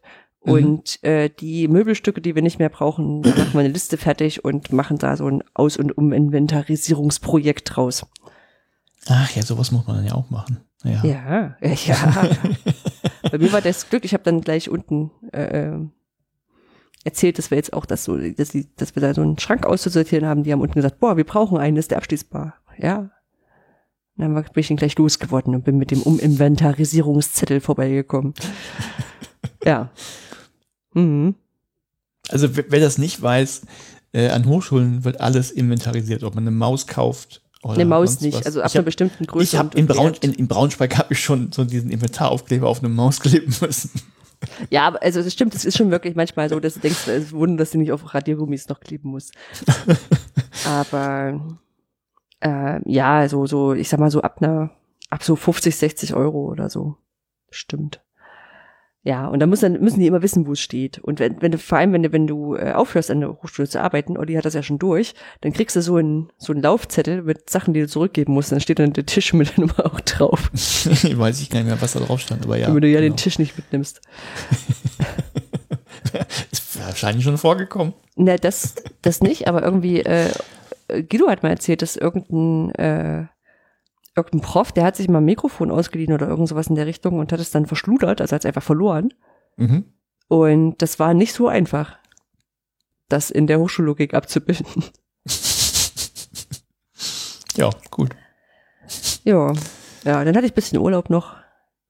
Kann da Boltenhagen sehr empfehlen. Also wer so an die Ostsee möchte und einfach nur denkt so, boah, wir brauchen Ruhe, ein paar Spielplätze, ein bisschen Sand und Wasser. Ähm, und eine Eisdiele. Mhm. Ist super. Macht jetzt anders Urlaub als früher. äh, außerdem fahren wir hier alle naselang Bus. Äh, mit Deutschlandticket. Äh, wir kriegen das hier als Jobticket. Da muss ich mal wieder Werbung für Ja, den. Arbeitgeber öffentlicher Dienst machen. Äh, in Schleswig-Holstein kriegen wir es als Jobticket. Das heißt, ich zahle, glaube ich, um, irgendwas um die 20 Euro. Und dafür fahre ich auch mal Bus einfach so. Und wenn es nur zwei Stationen bis zur nächsten Eisdiele ist. Ja, äh, genau, dann wollte ich eigentlich noch renten, hab dann aber beim Auf, ich habe äh, ich habe so ein Bürokratiefu mit der Krankenkasse und äh, Ach, die Krankenkassen. ja, genau. Und das ist, nützt aber, glaube ich, nichts für die Leute, die nicht betroffen sind. Aber ich kann es mal so sagen, wenn, wenn ihr mal Elternzeit vorhabt, Elternzeit zu machen und was anderes machen wollt als die zwölf plus zwei Monate, äh, meldet euch einfach kurz vorher. Ich kann euch schlimme Sachen erzählen. Ähm, mit der Bürokratie, die dran hängt, nicht mit den, mit den Elternzeit machen. Genau. Und mein Mitbewohner hat einen neuen Job. Mhm. Der eine davon, der große. Ähm, die Kleine nicht? Nee, die Kleine noch nicht. Die, die, die, zieht, die zieht dann erst im September um. Ähm, genau, äh, da müssen wir uns gerade neu organisieren. Ist gerade, also immer wenn ich denke, so jetzt läuft's hier, wisst, weiß ich, wie es funktioniert, dann passiert irgendwas. Aber es ist gut. Also ist, Okay. ähm, mal gucken, ob, ob ich über den noch ein bisschen irgendwann reden darf. Aber ich sag mal, es ist so ähm, schön, dass man sich auf den Weg macht und manchmal gibt's aber auch viel Entwicklungspotenzial, äh, äh, um es mal so zu sagen. Okay. Ja. Paper. einiges. Paper. Ähm, ja, mein Paper. Ähm, ich muss vorweg sagen, also ich habe gesagt, ich bin ein bisschen durch und jetzt ist jetzt gut, also bin, müsste ich, äh, die anderen wissen ja nicht, dass wir den, den Termin auch schon verschoben hatten. Weil ich Jetzt wissen sie es. Ja, jetzt, jetzt wissen sie es natürlich. Naja, aber ich bin, also ich habe ich hab keinen ähm, wissenschaftliches Paper aus der Reihe, also außerhalb der Reihe gelesen, sondern ich habe tatsächlich einfach äh, das gelesen. Also ich musste sowieso eins lesen für meinen Job und das habe ich jetzt einfach genommen, auch wenn es nicht Und weißt du, wie ist. oft ich Und- das schon gemacht habe? Das heißt, Ja, du arbeitest aber auch an der Hochschule. na Da ist es noch gängiger, dass man ein Paper liest. Wenn man so als Softwareentwickler arbeitet, liest man jetzt nicht unbedingt. Also, ja, kommt halt auch Ja, aber da musste ich ja, musste ich ja nicht dafür entschuldigen. Das ist doch sinnvoll. Na gut, dann, dann tue ich das einfach. äh, also, ich habe vor, oh, ist noch nicht so lange her. Ich muss jetzt nachgucken, ist aber nicht so wichtig. Ich habe eine Anfrage bekommen zu H5P, ob ich nicht einen Inhaltstyp schreiben könnte. Und äh, habe dafür nicht, nicht viel bekommen, sondern einfach nur, äh, ja, kannst du ja mal, also wir brauchen etwas für etwas, das nennt sich Script Concordance Tests. Entschuldigung, du hast nicht viel Informationen dazu bekommen, ne? Ja. Oder nicht viel Geld. Nee, nee, Geld noch gar nicht. Ja, aber, aber ja, äh, nicht viel dafür bekommen ist ja, ist ja. Also, also nee, also es kam eine Anfrage und quasi, wir, wir möchten gerne Script Concordance Tests umsetzen in H5P. Script Concordance. Test, genau. Okay, und du hast ja wahrscheinlich auch ja, gedacht, ja. Habe ich noch nie gehört, aber ich kann ja mal gucken, was das so ist. Und äh, genau, und habe dann äh, ein Paper genommen, das eben äh, das, also kann, fange ich aber den Paper-Daten an, da kommt das dann vor. Also der Titel ist Script Concordance Tests, deshalb findet man es wahrscheinlich auch. Guidelines for Construction, also genau das, was ich brauchte letztlich. Und ist erschienen in BMC Medical Informatics and Decision Making, Ausgabe 8 2008, also ist jetzt nicht das jüngste Paper. Äh, die AutorInnen sind Jean-Paul Paul Fournier an, da weiß ich nicht genau, also der Name klingt eher holländisch, an de Meester, aber ist an der Uni in Frankreich, und äh, Bernard Charlin und eingegangen am 28. November 2007, angenommen und veröffentlicht am 6. Mai 2008. Hm. So alt ist das schon. So alt, dass es tatsächlich eine CC BY 2.0 Lizenz noch hat. Uh, da muss man dann Ja, gucken, was das eigentlich damals hieß. Ja, wenn ich das richtig im Kopf habe, hieß äh, 2.0 war der Unterschied, dass du Sachen nicht heilen konntest. Oder so, wenn du. Ja, ist ja auch nicht so wichtig. Ich, äh, ich glaube, das war so, wenn du irgendeinen Fehler gemacht hast bei deiner einen Lizenz, dann hast du halt ein Problem gehabt und bei der 4.0er äh, kann man dann nachträglich noch irgendwie was ändern. Irgendwie sowas. Das war ein Unterschied. Mhm. Äh, naja, so. Und da stand halt drin, also, äh, was ist ein, ein Script Concordance Test? Da stellen wir uns mal ganz dumm. Und dann äh, habe ich das auch getan, weil ich war ganz dumm und wusste ja nicht, was das ist. Also habe ich durchgelesen, ich habe gelernt, es kommt aus dem medizinischen Bereich und bei Ärzten ist das wohl so, dass, also naja, eigentlich alle habe ich dann gedacht, aber Ärzte sind eben oft mit mehrdeutigen und unklaren Problemen konfrontiert. Also kommt irgendjemand in die Sprechstunde und sagt hier, ich habe was, kann alles Mögliche sein. Und äh, was sie da wohl machen, habe ich auch gedacht, okay, machen es andere nicht, aber wahrscheinlich nicht so extrem. Die, die rufen dann vernetztes Wissen in Form von sogenannten Skripten ab, eben Scripts. Und das sind letztlich sowas wie Schemata, die du jetzt abhaken kannst, um äh, irgendwas zu prüfen. Also letztlich, okay, was weiß ich, kommt jemand, also jetzt zum Beispiel, kommt irgendjemand zum Arzt und sagt mir schwindelig. Und dann gehst du halt mögliche Ursachen von Schwindel durch und weißt, äh, welche Symptome man sich da angucken müsste und welchen Diagnoseverfahren das man machen könnte und so, so haken die es im Prinzip ab. Also gibt es wahrscheinlich in, in vielen anderen Jobs auch. Und so der nächste, dann, also So eine Art. Checkliste. Ja, genau. Und die hast du halt eben, also, ja, das ist nicht nur ein ein Checkliste, weil es eben auch vernetzt ist, weil das ja auch, also du hast ja auch, Krankheiten sind ja auch oft, können, können Ach, ja wie verschiedene diese- Ursachen haben, Wie Symptome diese, haben. wie diese, wie heißen die denn, diese, diese, diese Verzweigungspläne hier, das Ja, Nein, Da, so. Flussdiagramme? Fl- Ja, Flussdiagramme. Ja, ne, ich glaube, es ist noch kompli ein bisschen komplizierter. Ja, das, das hoffe ich. Also, ähm, so, in dem Paper stand auch drin, naja, so, hast halt deine Skripte abgerufen für Schwindeln und alles, was damit irgendwie so zusammenhängt. Und dann kommt jemand, was weiß ich, mir tut der, also der, der Rücken weh und dann verschwindet alles aus deinem Kopf, was eben für Schwindel äh, zuständig war. Und dann bist du eben im Bereich Halswirbelsäule oder keine Ahnung, was dann noch so im, im Rücken dranhängt und, und rufst halt das alles ab. hm, Und da gibt es natürlich, also das wäre jetzt Theorie, die habe ich nicht, jetzt nicht noch gewählt, weil ich es nicht brauche, aber es gibt eben diverse Theorien darüber, äh, wie diese Skripte zusammenhängen für verschiedene Krankheiten und für verschiedene Diagnoseverfahren und Behandlungsoptionen und so weiter und so fort. Und äh, also, das, ist, das ist eben diese, das sind diese äh, Skripte oder Scripts. Und Concordance, also Übereinstimmung, das ist dann, das, das kommt daher, dass die Idee ist von diesen Tests, ähm, dass Lernende eben Tests absolvieren und letztlich Sachen, also Dinge einschätzen müssen oder beurteilen müssen. Und das wird verglichen mit dem, was ein Panel von ExpertInnen eben äh, äh, äh ja, ab, äh, eingeschätzt hätte. Dadurch eben Script Concordance Tests, also wenn du Skripte von Studierenden oder Lernenden halt hast, dann vergleichst du das mit dem, was Experten in der entsprechenden Situation getan hätten oder eingeschätzt hätten. Deshalb heißt mhm. das Script Concordance Test. Also wie weit stimmen denn die Skripte von Experten oder Expertinnen mit denen von den Lernenden überein? Das ist wie eine asynchrone mündliche Prüfung? Ja, vielleicht. Nicht ganz, aber da, da kommt jedenfalls dieser, dieser Begriff her, Script Concordance Test. Hm. So, wie sieht das jetzt aus? Also erstens, das ist immer fallbasiert. Du hast also zum Anfang immer so ein kurzes Szenario, also wo irgendwie beschrieben wird, was passiert. Also was weiß ich, ein Beispiel, äh, 72-jährige Frau klagt über Kurzatmigkeit und dann steht noch drin, die hat folgende Vorerkrankungen und äh, jetzt, was weiß ich, ähm, hast du die Hypothese, es könnte eine Lungenembolie sein. So.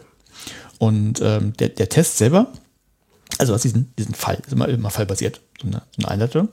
Und äh, so ein Test, der besteht dann immer aus mehreren Fragen zu diesem Szenario. Ne, die, einfach um diese Hypothese, die du hast, Lungenembolie zu unterstützen und zu verwerfen. Und jede Frage besteht wiederum aus drei Elementen. Das heißt, das, das erste ist dann eine investigative Handlung. Also kannst du überlegen, okay, also du hast diese Hypothese, was könntest du jetzt äh, machen oder was hast du denn vorliegen? Also Diagnose, Diagnoseoption, also du könntest diesen Test machen oder eine Behandlungsoption, könntest du das schon mal ausprobieren und gucken, was passiert. Also ich äh, trink mal drei Wochen nur Wasser oder ich weiß nicht was. Und dann gibt es eine neue Information, das ist eben irgendein Messwert, den du durch die Diagnose erhalten hast, kann ein Röntgenbild sein oder irgendwas in der Richtung. Und dann gibt es eine Einschätzung. Das ist eben in, in dem Fall, das ist so eine Likert-Skala einfach von minus 2 bis, bis 2. Also minus 2, minus 1, 0, äh, 1 und, und 2. Wobei, je nachdem, wie die Frage gestellt ist, halt das was anderes bedeuten kann, aber äh, das ist halt die Skala. So, so, so ein Beispiel, äh, das war im Paper auch drin, also speziell dieser Lungenembolie. Also du könntest, also die investigative Handlung wäre jetzt zum Beispiel äh, eine Computertomographie, könntest du machen. Mhm. Und dann, dann gibt es auch so, immer so eine Phrase, die das einleitet, so Deskriptor quasi. Also, wenn du daran denkst, eine Computertomographie anzuordnen, das wäre deine investigative Handlung. Und jetzt kommt eben äh, deine neue Information und dann ein Kreatinniveau von 110 Mikromol pro Liter feststellst. Ja, das ist dann quasi Teil 2 von der Frage. Äh, würde deine Hypothese, also äh, wie würde deine Hypothese beeinflusst werden? So, du hast quasi von minus 2 so eine starke Gegenindikation über naja, gegen, leichte Gegenindikation, also könnte sein, muss aber nicht, äh, dann bis null. Du kannst im Prinzip gar nichts groß daraus schließen und dann eben über eins und zwei bis hin zu einer starken Indikation, ja, okay, die Hypothese scheint ziemlich zuverlässig zu sein. Hm. Das klingt so ein bisschen wie so ein Pen-and-Paper-Rollenspiel. und Stimmt. Mach auf Seite 3 weiter. Ja, schöner hm. Vergleich. Ja, genau. Ja, genau, das ist witzig. Ähm, genau, so, also das ist dann, das ist eben nur eine Frage und davon hast du halt dann, dann mehrere. Also je nachdem, äh, also hast du Fall, hast dann deine Frage, die immer aufgebaut ist in diesen drei, oder deine Fragen, die immer alle diese drei, drei Teile haben. Und dann ist natürlich die Frage, okay, jetzt habe ich minus zwei bis, bis zwei und wie bekommt man dann zu Punkten oder wie sagt man denn, ähm, was davon richtig ist, hat ja schon gesagt. Also man vergleicht das mit einem Panel von Expertinnen, die eben vorher dieselben Fälle bekommen haben und äh, die Frage eben auch beantwortet haben. Und äh, dann gibt es ein relativ simples Verfahren. Also du nimmst einfach den, äh, also nehmen wir einfach, es ist immer minus zwei bis plus zwei. Komme ich auch gleich nochmal drauf. Also zum Beispiel, du hast ähm, 15, die gesagt haben minus zwei und hast noch zwei Leute, die gesagt haben minus eins und einer hat vielleicht noch gesagt null, also gar keine, kannst nicht draus schließen und eins und zwei null. Dann hast du auf jeden Fall eine klare Tendenz. Das ist ja äh, minus zwei. Und als Punkt nimmst du einfach den Modus. Das heißt, du guckst einfach, äh, wo haben die meisten abgestimmt. Das wird dann dein Divisor. Und äh, du bildest einfach ähm, einen normalen Bruch. Also was weiß ich, bei, bei minus zwei, wenn er, also dein Modus wäre ja 15, weil da die meisten abgestimmt haben. In dem Fall waren es auch 15, dann hast das heißt, dann hast du da 100 Prozent, weil 15 durch 15 eben 1 ist. Mhm. Und äh, wenn für minus 1, also da waren zwei drauf, dann zahlst du 2 durch 15, bist du ungefähr bei 13 Prozent und äh, so, so, läuft das dann halt weiter. Du kriegst halt deine, deine Punkte zusammen. So, und am Ende summierst du halt alle, alle Punkte auf, die du hast, und hast halt dein, dein Testergebnis.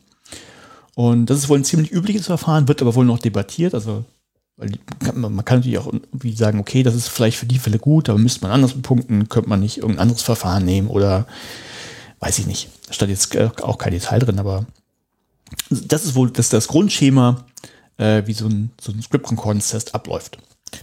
Und äh, dann gab es halt noch so in dem Paper so allgemeine bis spezielle Hinweise zur Fragengenerierung. Also was, äh, das ist überrascht jetzt nicht, deshalb äh, eine andere Frage, aber nicht so anders, wenn man unterscheiden will, wer gut ist und wer schlecht ist, dann macht man natürlich sowas wie eine mittlere Schwierigkeit. Ne? Äh, ansonsten nicht zu einfach, also Experten sollten auch schon nachdenken müssen und so weiter und so fort.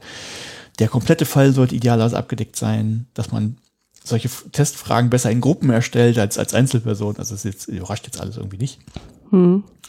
Äh, oder sowas wie, dass die, wenn, wenn angenommen ein Studie gibt einfach überall Null an, dass das natürlich nicht so sein soll, dass es quasi eine sichere Antwort ist im Mittel oder sowas. Also, naja.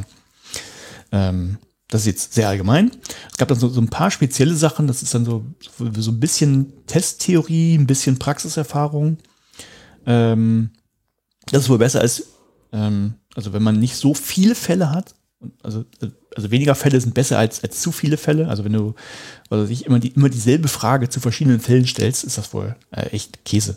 Also dann kriegst du zwar mit, okay, hat er irgendwie das Testverfahren verstanden oder sowas, aber ist äh, nicht so gut. Also eher weniger Fälle und dann so mit drei Fragen im Schnitt, das ist wohl irgendwie so das, was, was die besten Ergebnisse erzielt. Und dann haben sie gesagt, so ein Beispiel für einen, Test von einer Stunde, so eine klassische Prüfung irgendwie vielleicht denkt, eine Stunde, dann wären das 20 Fälle und in Summe 60 Fragen. Also jeweils drei Fragen pro, pro Fall. Das wäre so ein, wäre so ein guter Mittelwert.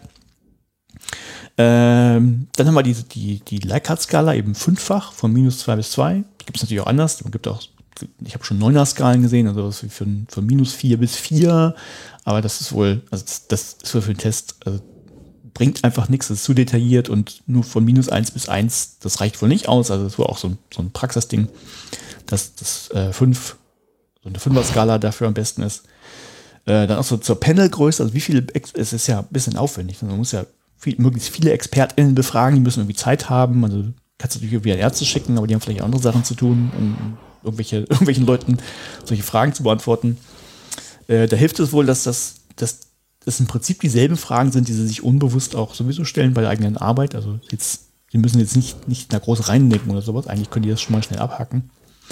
Und dann ist die Frage, wie viele man braucht und 15, also die hatte ich jetzt nicht zufällig drin, sondern das ist eben so bei 15, ab, ab 15 fängt es wohl an, dass die Werte zuverlässig sind. Gibt es eben auch ja, Kronbach-Alpha-Werte und so. Mhm. Ähm, und mehr als 20 bringen wohl jetzt auch nicht unbedingt Genauigkeitsgewinn. Das heißt, so 15 bis 20 Experten, Expertinnen müssen es halt befragen dann, dann, dann hast du sowas. Und jetzt kommt man drauf, das schreit natürlich quasi so zu OER. Also warum, also wenn Ärzte das machen und dafür Zeit opfern, dann ist es natürlich gut, äh, wenn man das nachher irgendwie auch zur Verfügung stellen kann. Mhm. Das heißt, wenn, wenn eine Person das mal gemacht hat und so eine Frage erstellt hat, dann sollte man natürlich gut weitergeben können. Und dafür, jetzt kommen wir mit dem Bogen zu H5P, dafür ist H5P ja gar nicht so schlecht. Ähm, je nachdem, wie man das jetzt baut. Und jetzt, das war, das war mein Paper, jetzt, was ich so daraus gezogen habe, okay, ich weiß jetzt, wie dieses Verfahren funktioniert, ist jetzt halt nicht, ne, ist jetzt nicht schwierig umzusetzen. Also ist halt eine Frage, hast du ein extra Bewertungsschema da dran. Muss vielleicht, je nachdem wie schick das sein soll, das weiß ich halt noch nicht, im, im Editor ein bisschen was machen, damit so eine Likert-Skala halt schicker ist als einfach fünf Punkte untereinander, also dass sie nebeneinander sind und dass da vielleicht auch noch äh, der richtige Deskriptor dran steht, eben nicht minus zwei bis zwei, sondern nachher was rauskommen soll, dass man es bearbeiten kann.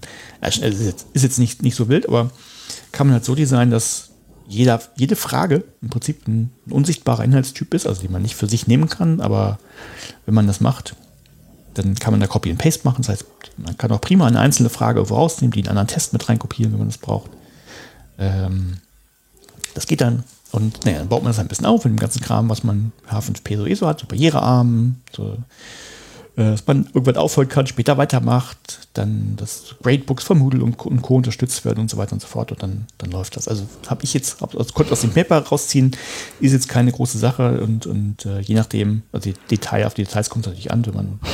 Äh, ist quasi fertig, muss nur noch.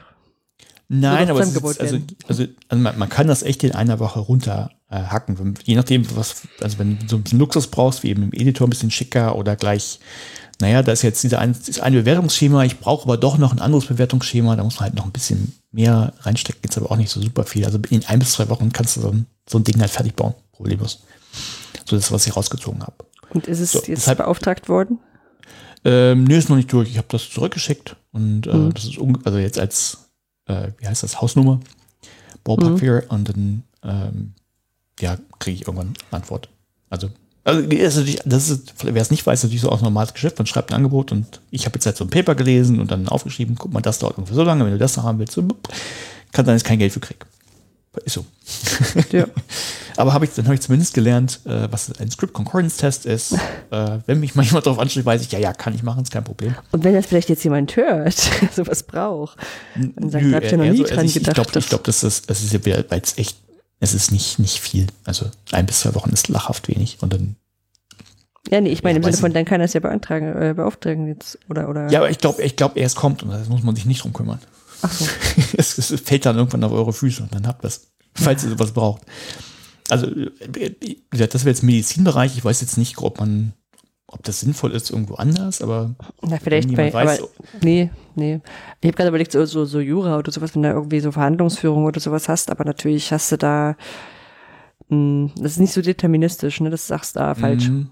Aber vielleicht hier, ähm, ähm, ähm, irgendwas kaputt und du musst es reparieren. Wie heißt das denn? Elektrotechnik oder so?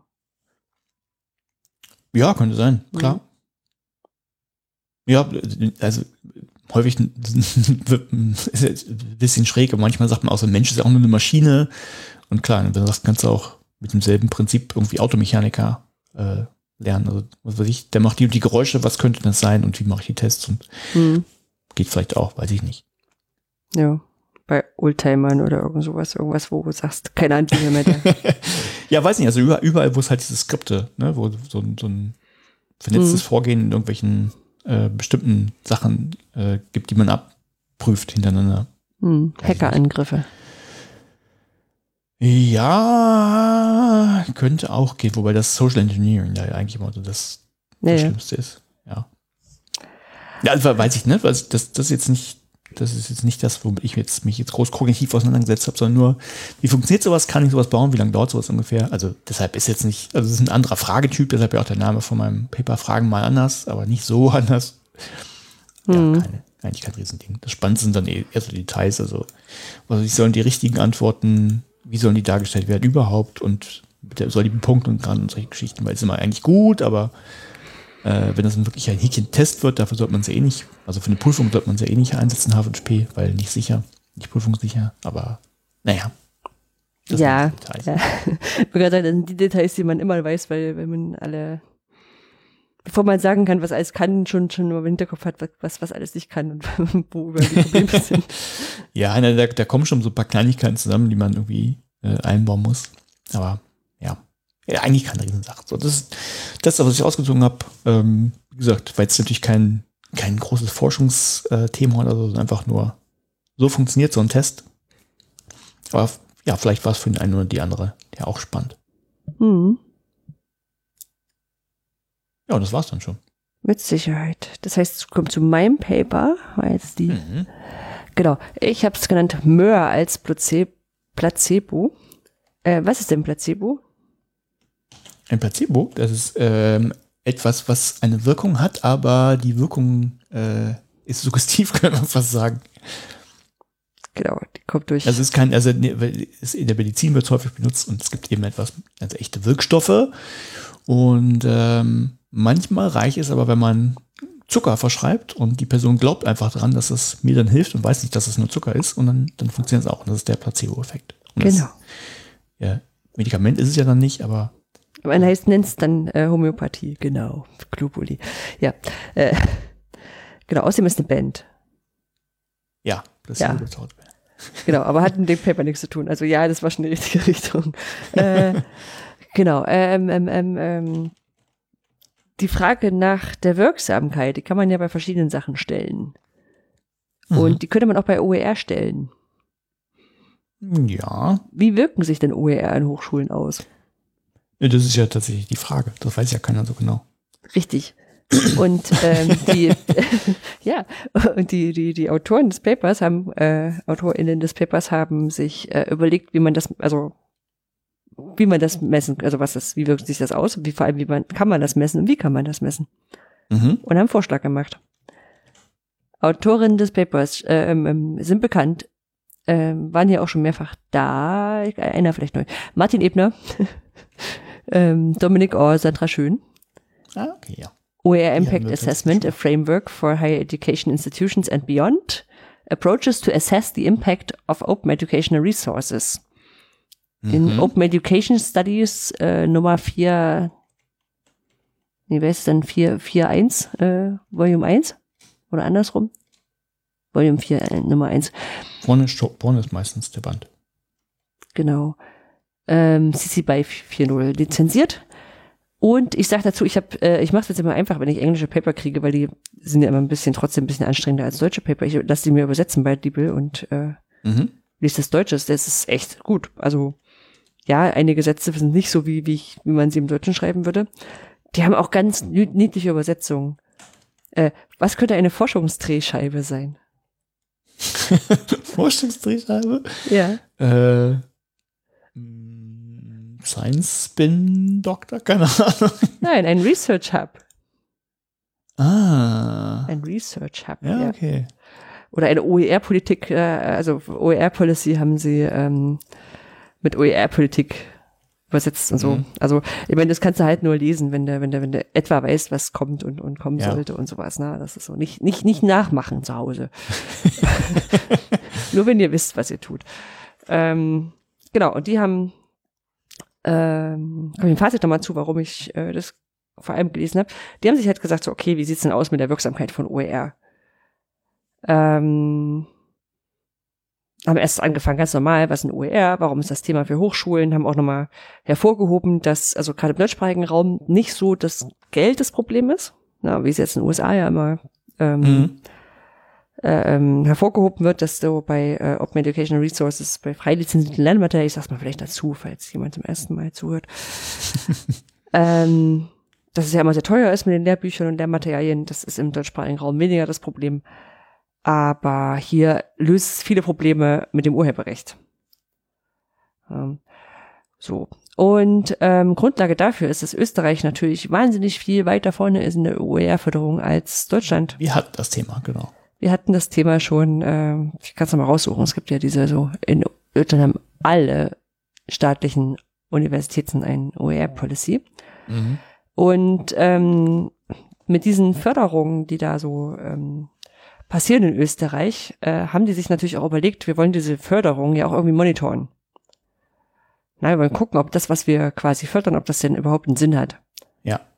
Und deswegen haben die gesagt, okay, dann überlegen wir denn mal, wie wir das, diese Frage beantworten können.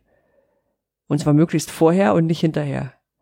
Mhm. Ähm, so, weil hinterher kennt man ja, das ist ja dieses, äh, wie ist es, ähm, ähm, nicht Cherrypicking, aber so ähnlich. Oder ist es Cherrypicking? Also wenn du, Äh, es gibt den Begriff, ja. ja, wenn du nachher Also sagst, du, du sammelst halt erstmal wild Daten und danach suchst du dir die Daten raus, die du brauchen kannst für deinen Krempel. genau, genau, also guckst halt, wo hast du denn hingetroffen und dann sagst du, ach ja, das war übrigens das Ziel. Äh, das äh, ist nicht der Fall, sondern sie haben halt gesagt, okay, ähm, wir wollen jetzt die Wirksamkeit monitoren und gucken, wie weit wir sind, um zu gucken, wo wir danach justieren müssen. Mhm. ähm, und haben gesagt, okay, wir haben da so einen Prozess, äh, eine Prozessevaluation, die fängt an mit, wir haben Input, wir haben äh, Aktivitäten, wir haben Output, Outcomes und Impact. Ne? Also jetzt auch mal nicht übersetzt. Input ist äh, das Geld oder die Zeit oder das Fachwissen oder die Methoden, die reingehen in so eine Maßnahme. Mhm. Output sind die Dinge, die gezählt, gemessen, gelist, äh, gezählt, gemessen, gelistet werden können. Mhm. Äh, Outcomes, das ist quasi danach, ist okay, das sind die Ziele des Projekts oder der Geldgeberin oder sowas. Und Impact ist dann der langfristig direkte, indirekte Effekte. Okay. So. Und dann haben sie gesagt, Ja. okay, also anhand dieses Prozesses kann man ja verschiedene Sachen sich überlegen. Haben dann gesagt, okay, wir haben jetzt Forschungsfragen, äh, wie kann man die Wirkung von OER messen? Was sind relevante Komponenten von so einer Folgenabschätzung äh, an, an Universität, äh, an einer Universitäten? Und äh, haben dann dazu angefangen, haben erstmal ein Literatur beziehungsweise Projektreview gemacht und haben nach den Begriffen Wirkung und OER, wobei ich nicht ganz rausgelesen habe, ob es, also wahrscheinlich haben sie es mit einem verbindenden und Mhm. gesucht, würde ich jetzt mal einfach suggerieren. Ähm, sonst kriegst du ja gerade zu OER sehr viel mehr Paper, Ja. die keinen Sinn machen. Äh, da, da haben sie in der ERIC-Datenbank gesucht und haben 105 Veröffentlichungen gefunden, die in die Richtung gingen. Und nochmal circa 200 Einträge in der OER World Map, die Mhm. es ja aktuell leider nicht mehr gibt, aber mit der neuen OER-Info-Förderung wieder kommen soll. Ähm, und haben dann geschrieben, sie haben die nicht systematisch analysiert, sondern haben geguckt im Hinblick auf diese praktischen Fragestellungen, ob da irgendwas drin ist dazu. Ja, und ähm, wollten dafür Wirkmechanismen für den Rahmen der TU Graz in Österreich ableiten. Mhm. So. Dann haben sie einen ganz großen Absatz dazu, ähm, zu Einzelheiten zu den gefundenen Paper. Wer das interessiert, der kann mal in Kapitel 3 gucken von dem Paper. Ich habe nur so ein paar Sachen rausgegriffen. Zum Beispiel ähm, gab es oermap.org als Webseite, die gibt's leider nicht mehr. Ähm, da war wohl eine OER Impact Map. Die hätte mich sehr interessiert, aber die hat selbst äh, WebArchive nicht, nicht ähm, reproduzieren können, Mhm. weil es bestimmt ein dynamisches äh, Dokument war. Ähm, sie haben sowohl allgemeine Wirkungsstudien gefunden, wo dann so ähm, sowas rausgekommen ist wie OER verbessert die Schulleistung und die Schulzufriedenheit, äh, Menschen nutzen OER anders als andere Online-Materialien, ähm, OER erweitern die, die Bildungsbeteiligung und sowas, auch, auch Studien mit über 7000 Leuten, also jetzt keine kleinen Sachen nur. Und sie haben auch Studien gefunden zu speziellen Aspekten, ne? wie ist das jetzt in Mathe oder Mhm. ähm, oder oder andere Teilgebiete, Bildungsbereiche. Und da haben sie vor allem dann festgestellt, okay, ist immer schwierig, denn die Wirkmechanismen abzugrenzen von anderen Wirkmechanismen. Na, also, wie ist das jetzt Mathe, kann natürlich auch im Lehrer gelegen haben, solche Sachen. Ja. Warum haben sie das gemacht? Äh, äh, genau, genau. Was, was haben sie für Erkenntnisse gehabt? Die haben aus den Studien rausgelesen, äh, dass OER an Hochschulen aus vielfachen Gründen eingesetzt werden. Also die, die Studien haben immer unterschiedliche Gründe untersucht und daher ist es auch immer nicht gut vergleichbar. Mhm. Ähm, zum Beispiel hatten sie Fallstudien aus sieben Ländern äh, miteinander verglichen und haben gesagt, also außer dass alle gesagt haben, oh, mit OER kann man Kosten sparen, waren alle anderen Argumente immer unterschiedlich. Also die waren nicht, nicht gegensätzlich, aber die einen haben gesagt, ja, und mit OER kann man Urheberrecht äh, vereinfachen und die anderen haben gesagt, ja, und mit Mhm. OER können wir die Bildungsgerechtigkeit verbreitern oder sowas. Ne? Ähm, haben auch nochmal betont, es liegt wahrscheinlich an den unterschiedlichen Bedingungen für OER in den verschiedenen Ländern. Ja. Ähm, außerdem haben sie erkennen, erkannt äh, oder, oder festgestellt, ich glaube, das ist jetzt auch kein, keine große Überraschung für die Leute, die sich da länger, länger mit befassen, ähm, dass die Wiederverwendung von OER unsichtbar passiert.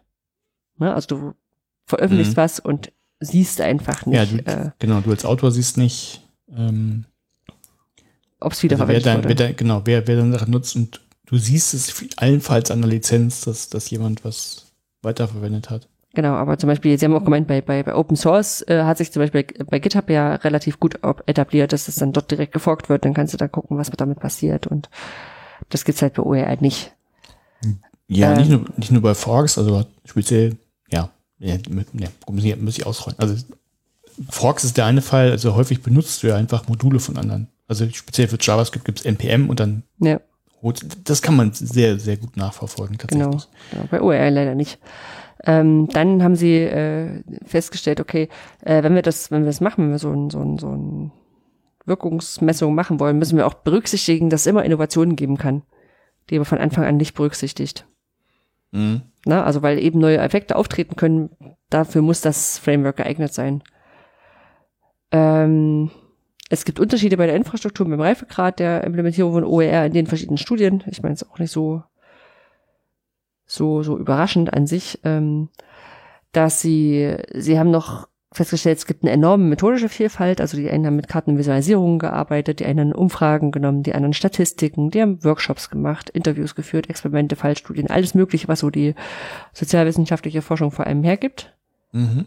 Ähm, Sie haben schon gesehen, dass es super wäre, wenn man die Ergebnisse schön visualisiert und präsentiert. Ja, sondern also nicht nur die Daten zu beschaffen, sondern auch gut aufbereiten und Erfolgsgeschichten damit erzählen können. Ja. Und äh, ja, der Begriff Wirkung wird natürlich nicht einheitlich verwendet, aber das ist ähm, glaube ich, auch nicht so eine große Überraschung. Und ähm, dann haben sie Folgendes gemacht. Sie haben von jeder dieser, dieser Sachen aus diesem Wirkungsprozess, äh, den ich vorhin gesagt habe, ne, Investitionen, Aktivitäten, Ergebnisse, Outcomes, Impact, haben sie gesagt, okay, äh, haben sie eine, eine Key Question formuliert und dann Indicators abgeleitet. Also sie haben gesagt, okay, zum Beispiel äh, bei, den, bei den Results, ne, how much and which OER was developed, released uh, and reused. Also wirklich, wie viele OER haben wir erstellt und veröffentlicht mhm. und wiederverwendet. So. Und dann haben sie überlegt, okay, woran sehen wir das denn? Und dann sagen sie da einfach, na, wir zielen das. So. Und bei den Outcomes ist sowas so, ähm, wie intensiv und äh, auf welchem Wege wird denn OER reused, modifiziert, republished. Mhm. Und das äh, nehmen sie dann einen Indicator, das ist natürlich schwieriger, weil, wie gesagt, das ist ja versteckt.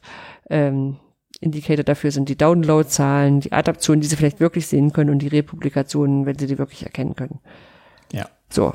Und da haben sie halt so eine nette kleine Tabelle aufbereitet. Ich meine, in der Visualisierung finde ich ja auch Österreich immer sehr, sehr stark. Die machen schöne Sachen ähm, die einfach total so, ich muss sagen, ich habe die gesehen und dachte so, das ist ja einfach, warum, warum machen wir sowas nicht?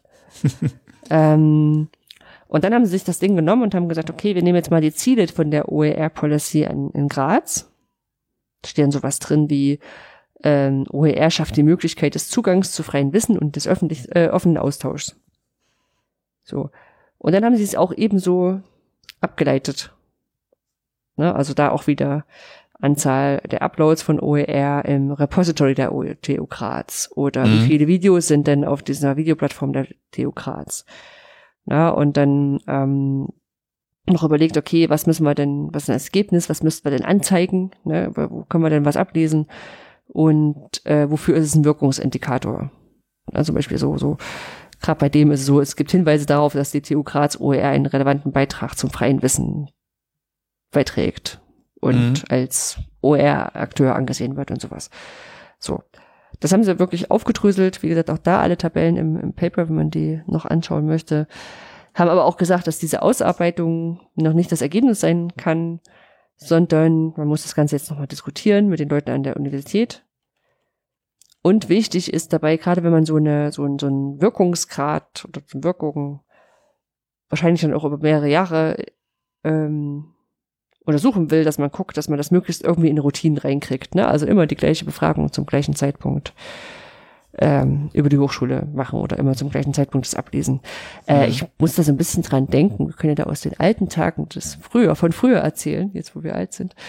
Äh, weißt du noch, als wir in äh, bei uns auf der Plattform noch nicht die Entwicklung der Teilnehmenden mit äh, meißeln konnten und deswegen morgens immer gleich in die Excel-Tabelle eingetragen haben, ja. wie viele Teilnehmenden in den Kursen drin war, weil wir nur noch mhm. eine, nur eine Handvoll Kurse hatten. Ja. Das war auch witzig. Aber da hast du wenigstens Vornamen gekannt, deine Teilnehmenden. ja. Ja. Du wusstest immer, wie viele Leute gerade drin sind. Genau. Ja, und sie haben gerade gesagt, sowas muss, muss man halt vermeiden, sondern sagen, okay, irgendwie, keine Ahnung, bei der Studierendenbefragung fällt der, der Wert oder so ohnehin ab, den müssen wir dann abgreifen oder so. Ja. Genau. Und haben auch gesagt, also die wichtigsten Fragen die gestellt werden sollten, sind sowas wie, was sind gute äh, Indikatoren, welche Daten und Erhebungsmöglichkeiten gibt es? Welche Hochschuleinrichtungen können solche Daten vielleicht auch bereitstellen? Wer ist noch dran interessiert? Ähm und auch sowas wie, können, wie kann die Folgenabschätzung im Laufe der Zeit beibehalten werden? Ne, also wie, kann es nicht nur Teil des Projektes sein. Mhm. Und also wirklich zentrales Ergebnis ist, denke ich, auch diese, diese diese Einteilung des Ganzen ähm, und dass man damit gut, also sie betont auch noch, dass es ein lebendes Dokument sein soll, was man daran gut ablesen kann, dass man es halt weiternehmen kann.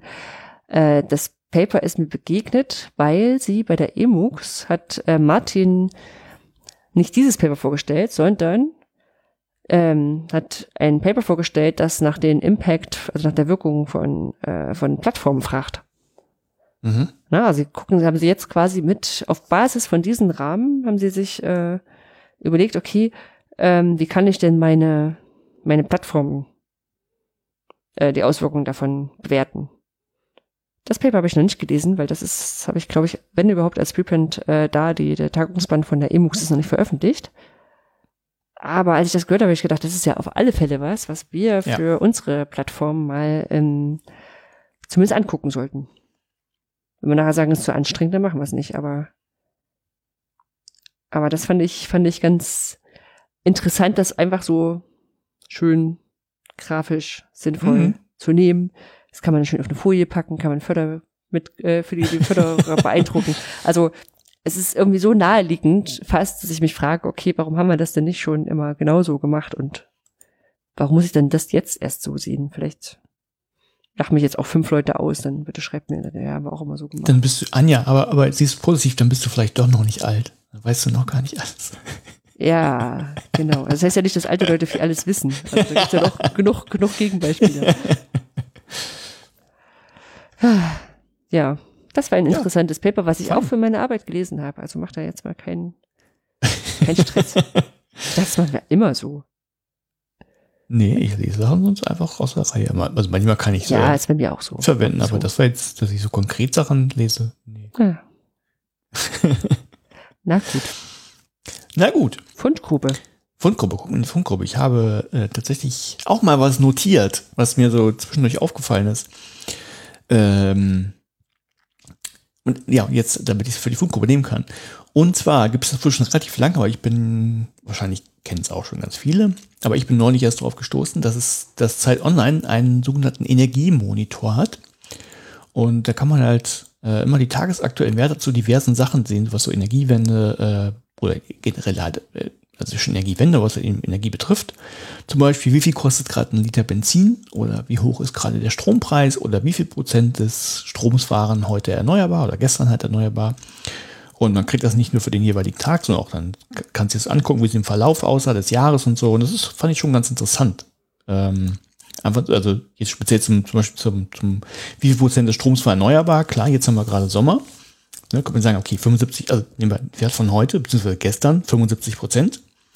Äh, ganz schön viel. Kann man sagen, oh ja, ja, klar, aber ja, äh, war, ja Sommer, ist ja klar, dass es viel ist, aber wenn man dann ins Jahr 2022 guckt, ja, vielleicht gab es noch nicht ganz so viel Sonne oder so, aber da war's, wäre das zum Tag heute, also die Kurve ist, ähm, ja, also im, im Winter sieht es noch ein bisschen anders aus, aber wenn man sich so den, die letzten Monate anguckt, äh, ist die Kurve recht vergleichbar und da waren wir irgendwie bei knapp unter 60 Prozent. Also das ist schon deutlich mehr als, als letztes Jahr zum Beispiel.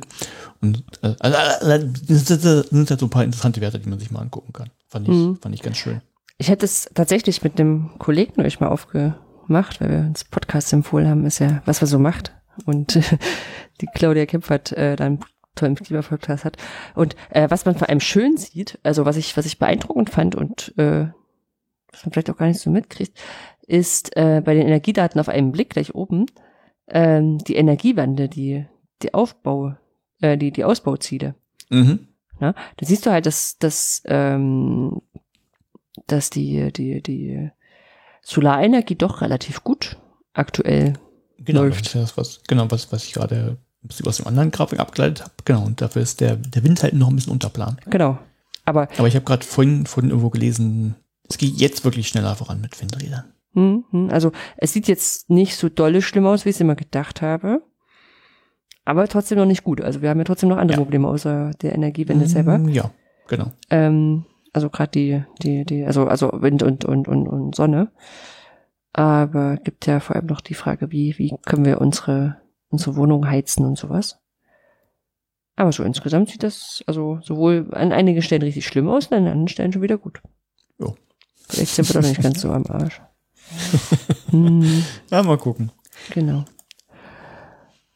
Ja, nee, kann man, kann man sich eine Weile angucken, ist ganz cool. Ja. Ich habe mitgebracht, weil ich es nicht, also weil ich es auch noch nicht kannte, obwohl es schon äh, Peter Baumgartner 2018 eine Artikelreihe dazu geschrieben hat. Also irgendwie ist das an mir vorbeigegangen. Bookdown. Mhm. Bookdown äh, ist Hatte, ich, hatte ich über Peter schon mal äh, kennengelernt. Hm. Genau, also es ist halt ein, äh, wie nennt man es, ähm, ein Autorentool für, für Nerds, um Bücher zu schreiben, äh, um digitale Bücher zu schreiben. Ja, genau, vor allen Dingen nerdig, weil es auf R basiert, wenn ich es richtig Ja. im Kopf habe. Und R Genau. ist halt eine Programmiersprache eigentlich so für mathematische Auswertungen. Und da gibt's halt, da gab es noch irgend so ein, wie hieß das? R Markdown oder so, so so ein Spin-off Hm, genau, also für Leute, denen, denen LaTeX zu einfach ist, die können sich damit an- auseinandersetzen. ähm, die, ähm, aber es ist, also es, mir gefiel es sehr gut, ähm, es ist mir so untergekommen, weil es, ähm, jetzt habe ich vergessen, wer es gepostet hatte, aber auf, auf Mastodon getwittert hat, das ein Physikbuch.schule.de. Nee, Hm, nee, das- Physikbuch das- und genau. Schule, ohne die. Genau, das hatte ich auch gesehen, fand ich auch sehr schön. Ich habe auch schon angefangen reinzulesen. Genau, der hat also neben, das ist auch frei lizenziert, äh, neben dem, dass das wirklich schön umgesetzt und gestaltet worden ist, ist da auch mit, äh, ich glaube mit GeoGebrasen da richtig coole Animation drinne, äh, wo man dann einfach so an an bestimmten, keine Ahnung, was irgendwas mit Vektoren und kann an, an den Vektoren noch ziehen und dann sich das mal simulieren lassen. Das ist fand ich richtig schick. Das war, hat mich ein bisschen erinnert an das Dia-Skript, was wir schon vor ein paar Folgen mit drin hatten. Mhm. Ähm, und ich glaube, aber in die Richtung muss es gehen. Ne? Also es sind halt so, so, so, ich sag mal, ähm, sagen, ähm, ähm, Markup-Schriftart, äh, Markup-Sprachen, denen ich dann noch ein Design verpassen kann. Mhm. Und wo ich dann sagen könnte, okay, das kann ja Single Source sein. Und dann können die einen können das mit roter Schrift auf gelbem Grund machen und die anderen können dann blaue Schrift auf schwarzen Grund machen oder was auch immer. Mhm. Aber ziehen sie halt von einer Quelle und ich muss das nicht über zig Kurse aktualisieren. Das haben wir jetzt gerade ja, Ja. Ähm, dadurch, dass wir jetzt in verschiedenen Forschungsprojekten verschiedene ähm, MOOC-Plattformen oder Kostplattformen haben. Ähm, und natürlich, damit wir da was zum Rumspielen haben, immer die gleiche, also zum Teil die gleiche Kurse drauf haben und dann wirklich jemand sagt, oh, ich müsste jetzt hier an dem Kurs mal was ändern. Mhm. Aber sagen alle, nein. Lass es falsch drin stehen.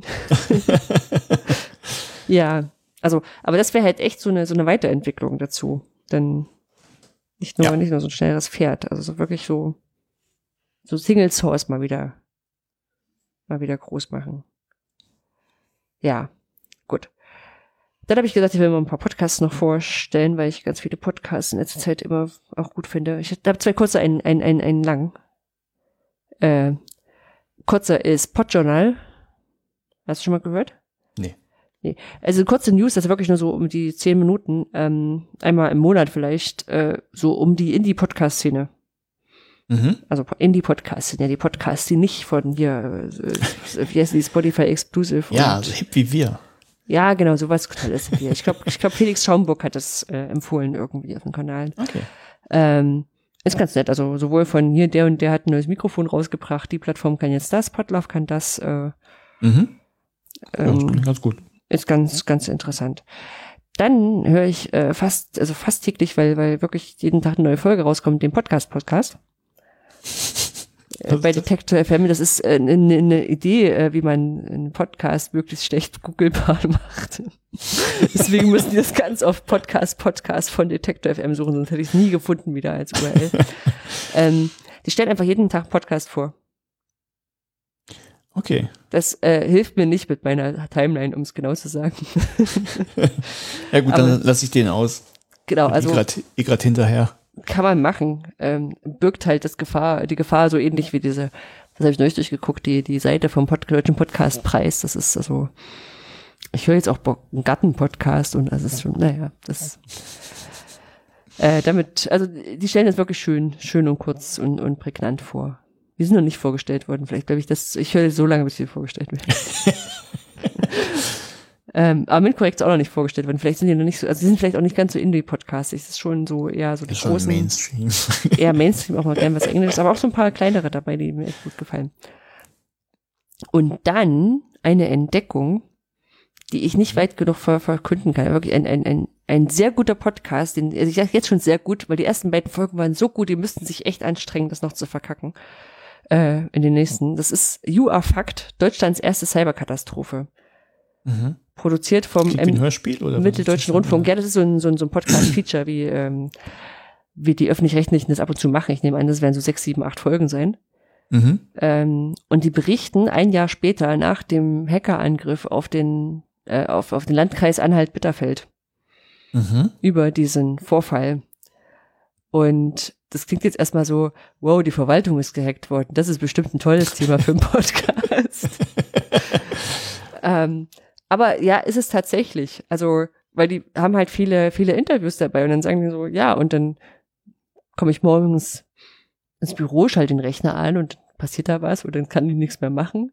Mhm. Und dann kann ich immer weiter nichts mehr machen und so. Und dann also was mir aus dem einen schon hängen geblieben ist, die haben dann den Katastrophenfall ausgerufen. Ist das, ist das wie, wie Stromberg nur als Podcast oder? Nee, nee, nee, nee, nee, das ist also, es ist wirklich einfach so ein Ding, es ist ein Hackerangriff auf eine, auf einen kleinen Landkreis. Ne, nee, ich, ich, meinte, da sind ja auch immer so, so Interview-Schnipsel mit, mit drin gewesen. Ja. ja, nee, ich glaube, also es ist nicht ja, okay, okay. mock das ist wirklich echt. Und äh, also es ist halt so, so ein Ding nachher, wo du sagst, okay, und wenn jetzt alle, alle Rechner im, im Landkreis ge gehackt worden sind, dann machst du halt deine, deine Katastrophen, wie ist es, Katastrophenausrufung auf einem Blatt Papier, wo der Briefkopf nur abfotografiert ist von einem anderen Brief, weil du deine Briefvorlagen eher in dem Rechner sind, der gehackt worden ist. Also solche, solche Sachen sind dann halt drin und äh, dass du kein, keine neuen Autos mehr anmelden konntest und okay. wer zahlt eigentlich die Gelder aus, die so ein Landkreis auszahlt? Also so, ich glaube so, so Hartz IV, Bürgergeld und mhm. ich weiß gar nicht, ob es schon Bürgergeld hieß damals. Ähm, solche Sachen und wie haben die das gelöst? Und ja, 160 äh, Fachanwendungen wieder zusammengekehrt für so einen mini kleinen Podcast. Äh, für okay, mini kleine, also wenn du es hörst, dann weißt du auch, warum die Hochschulnetzwerke sagen, nö, ohne Review kommt dir nichts rein in das System. ja, hm. wenn es manchmal, manchmal so anders. Ja, also, also. ich habe die ersten zwei Folgen einfach durchgebitcht. Das war so richtig. Also es ist durchgebitcht, das sind auch nicht so. Das sind zwei Stunden. Aber ja, war schon, also finde find den großartig. Kann ich auch also jeder, der so halbwegs was mit IT zu tun hat oder, oder, oder mit, mit Verwaltung. Es ist, also, kommt auch noch, wer zuständig ist. Und darf man jetzt jemanden vom, vom BSI da überhaupt hinschicken? naja. Ach ja, genau. Und äh, aus der Reihe Internetquatsch von Nele Hirsch, äh, dem Procadinator. Okay, das klingt wie für mich gemacht. Ja, genau. Kannst du vielleicht auch deinen, deinen Katzen anschmeißen, wenn die es wieder wie langweilen.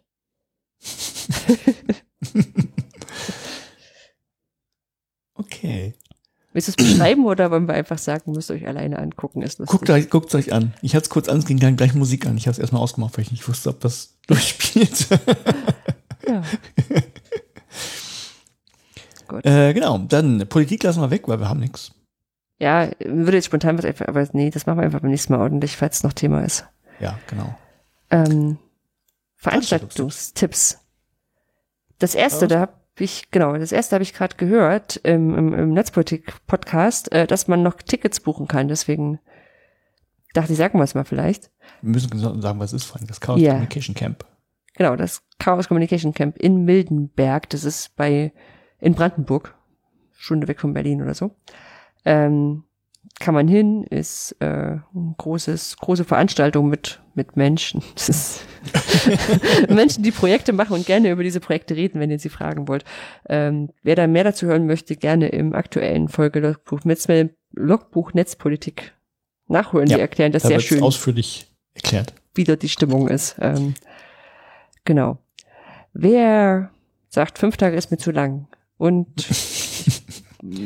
mag eher was Kleines. Also was Kleines ist ja auch falsch. Also mir sind 150, 200, 300 Leute lieber als das Ganze mit einer Null hinten dran. Mindestens. Äh, kann am 16.09. zum Barcamp Kiel kommen. Sollte sich vorher Anmeldung, anmelden. Anmeldung statt am 1.8. Das ist vor der Pandemie nett gewesen, ist bestimmt auch jetzt noch nett. Ich habe keine Erfahrungen mit dem Barcamp Kiel in, nach der Pandemie. Gab es überhaupt schon wieder, wieder eins nach der Pandemie? OER Camp, Edu Camp. Ich, Barcamp Kiel meine ich. Achso. Ich glaube, sie hatten letztes Jahr eins. Okay. Also Flensburg auf alle Fälle. St. Peter-Ording, die hatten sogar, die, die waren ja immer im Sommer, die haben sogar, glaube ich, in der Pandemie mit 20 Leuten oder sowas gemacht. Mhm. Das war, ja. Genau, in Kiel läuft das. Dann gibt's von 13., also ist alles die gleiche Zeit, ne? 13. bis 15.9. Mhm. Ordentlich was los. Ist ordentlich was los. Äh, gibt's die Ginemi in Dresden. Ähm, was ist das? Das ist die Gesellschaft, nee, Gemeinschaften.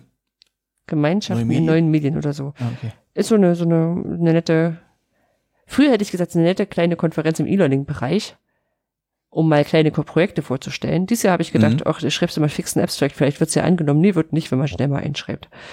ähm, also von daher, ähm, was ich jetzt, also der Konferenz zugute halte, muss ich sagen. Ähm, weil, weil, weil die nicht jeden Quatsch nehmen. Mhm. Weil, also, die, die Reviews, die ich dazu bekommen habe, da, die hatten schon sehr recht, muss man sozusagen. Also so im Sinne von, ja, wenn du jetzt so die Pixar in ihr Projekt vorstellen willst, das ist uns ein bisschen zu dünn. Ja. Und dann habe ich gedacht, ach ja, klar, ich hatte das Gefühl, weil ich das in den letzten Jahren auch schon mal gemacht habe, aber hab da recht. So. Meine, es gibt ja solche und solche Konferenzen. Und von daher ist da auch einiges Besseres zu erwarten. Ähm, aber was ganz, ganz, ganz, ganz wichtig ist, am 22. bis 24. September 2023 ist das EduCamp in Halle an der Saale. Mhm. Und da kann man sich jetzt schon anmelden. Hat ja gesagt, muss ich da direkt nochmal haben. Mhm. Ähm, Nede, Christine und die anderen Namen habe ich vergessen. Gleich Rika, Willi und Linas, aber äh, ja, genau, gibt noch ein paar weitere Namen. Die freuen sich tierisch, äh, haben das Ganze auch, glaube ich, richtig gut im Griff. Das, das äh, Bildungshaus Riesenklein scheint wirklich interessant zu sein, was sie da haben. Man kann daneben irgendwie zelten und campen. Also wer jetzt vielleicht das andere Camp so voll ist. Ja, doch, das geht noch. Ja. Altweibersommer und so. Mhm. Und wir irgendwas mit dieser Klimawandel ja bringen. ja, das ging ja immer so, naja, äh, Anfang Oktober hat man noch eh, also jetzt zwar Ende September, aber Anfang Oktober hat man aber noch so ein paar warme Tage und Ja, klar. ja. Ja, also das kann man, kann man machen. Wir sind auch angemeldet und haben ganz fest vor, dahin zu fahren. Genau, und dann so, so ein Longshot quasi, den hatte ich mir noch reingenommen. Das ist vom, nämlich am 3.11.2023. Haben wir wahrscheinlich auch schon ein paar Mal erwähnt im Podcast, weil wir schon mehrfach da waren. Das ist die Metanuk in Lübeck. Das ist eben die äh, Night of Open Knowledge und alles, was sich so um freies Wissen dreht, egal in welchem Bereich. Äh, das kann da vorgestellt werden, wird da vorgestellt. Was Künstlerisches ist immer dabei und war mal ganz nett. Siehst du, da haben wir die Klammer wieder. Du bist zu alt, dass du es noch Metanuk nennst. Die heißt nur noch Nuke. Es stand gerade da, deshalb. du hast es gerade rausgenommen. Ich habe es gerade rausgenommen, ja, ich habe es ja nicht reingeschrieben. Oh, glaub ich. tatsächlich. Ja, ja, nee, stimmt. Ich habe es auch angeschrieben. Ja, hast recht. ja, ich kenne es nur als Metanuk. Genau. Also wahrscheinlich wer der- unterbewusst. Genau, jetzt schon mal zum Eintrag in den Kalender, der dritte Elfte. ähm, und, und, und, und der vierte Elfte ist auch da. Das sind zwei Termine. Machen Ehrlich? Samstag auch. Oh, Ja. Und ähm, das Wichtige ist, dass der Call for Paper jetzt raus ist. Also, dass man sich Ja, überlegen genau, kann, ob man ich, Workshops. deshalb hatte ich rausgenommen. Äh, also äh, aufgenommen. Ja. Ja, genau, dass man Workshops, Lightning Talks und Stände dahin bringen kann. ja, Ja. genau. Und dann sind wir auch schon fast durch heute, ein bisschen schneller als, als sonst, was ja vielleicht nicht so schlimm ist. Das ist ja Weil gut. Wer, wer es nicht weiß, ist es auch fast 23 Uhr. Ja, und ihr könnt dann auch schon den anderen Podcast, den Newer Fakt, schon anfangen zu hören. genau. Aber wenn ihr noch fünf Minuten Zeit habt, dann stellen wir euch noch ganz kurz eine Weltverbesserungsidee vor. Ähm, die Idee ist ja, immer- müssen wir es nochmal erzählen? Das erzählen wir jedes Mal, glaube ich. Ja, Weltverbesserungsidee ist, wenn ihr sagt, boah, sehr cooler Podcast, können wir euch irgendwie helfen, den zu finanzieren, sagen wir nein, so viel Geld zahlen wir dafür nicht. Ähm, es ist sowieso, dass ich jedes Mal Olli frage, so, oder ich glaube, ich habe es schon lange nicht mehr gemacht, äh, du kriegst mal was für den Webspace und sowas, ne? Und ja, weil es immer so viel ist, dass das Olli weder das für mir einfordert und ich immer noch vergesse, weil er immer sagt, nö, will ich nicht haben. Ähm, ja, früher hätte ich, mal gucken, irgendwie muss mir was schicken. Ähm, ja, haben wir gesagt, okay, dann, dann suchen wir was raus, wofür man vielleicht was Kleines spenden kann. Und sagt, okay, damit will ich heute die Welt ein bisschen besser machen. Genau. Und dann haben wir äh, diesmal was, das habe ich reingenommen, weil ich in letzter Zeit ja wieder viel mit Katzen zu tun hatte, weil wir uns ja Gedanken machen und äh, hat ja von erzählt, dass wir vielleicht noch eine Katze nehmen und wir nehmen natürlich dann keine von irgendeinem Züchter, sondern würden eine aus dem Tierheim holen oder von woanders, wo sie weg muss. Und da kam ich halt auf das Thema Tiere und das haben wir eine Organisation, die haben wir tatsächlich, glaube ich, noch nie dabei gehabt. Und äh, da muss man aber auch gar nicht so viel zu erzählen, das ist auch der Deutsche Tierschutzbund. Also die machen halt unglaublich viel, was so Richtung Tierschutz geht. Also das heißt, irgendwie, die kümmern sich darum, dass äh, Kennzeichnungspflichten irgendwie in die Politik eingeführt werden, also dass es da Gesetze draus werden, äh, geben halt Tipps, wie man Tiere vernünftig hält und so weiter und so fort. Und die können bestimmt auch noch ein paar Euro gebrauchen. Jo. Und die hatten wir noch nicht. Und die hat noch nicht. Weil wir genau. haben eine Liste. wir haben auch eine Liste, genau. Ja, also wenn ihr euch sagt, oh ja, Tierschutzbund ist cool, mache ich, hab noch mehr Geld, guckt in die Liste.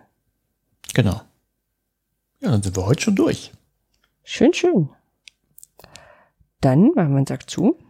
Äh, ja, machen wir einen Sack zu. Oder hast du Ja, noch Hausmeisterei? Nee, aber äh, ich wollte nur mal darauf hinweisen, dass natürlich die nächste Folge die 50. wird. Und versprochen, wir werden wieder singen im Intro. Ja. Wir singen ja gerne. genau.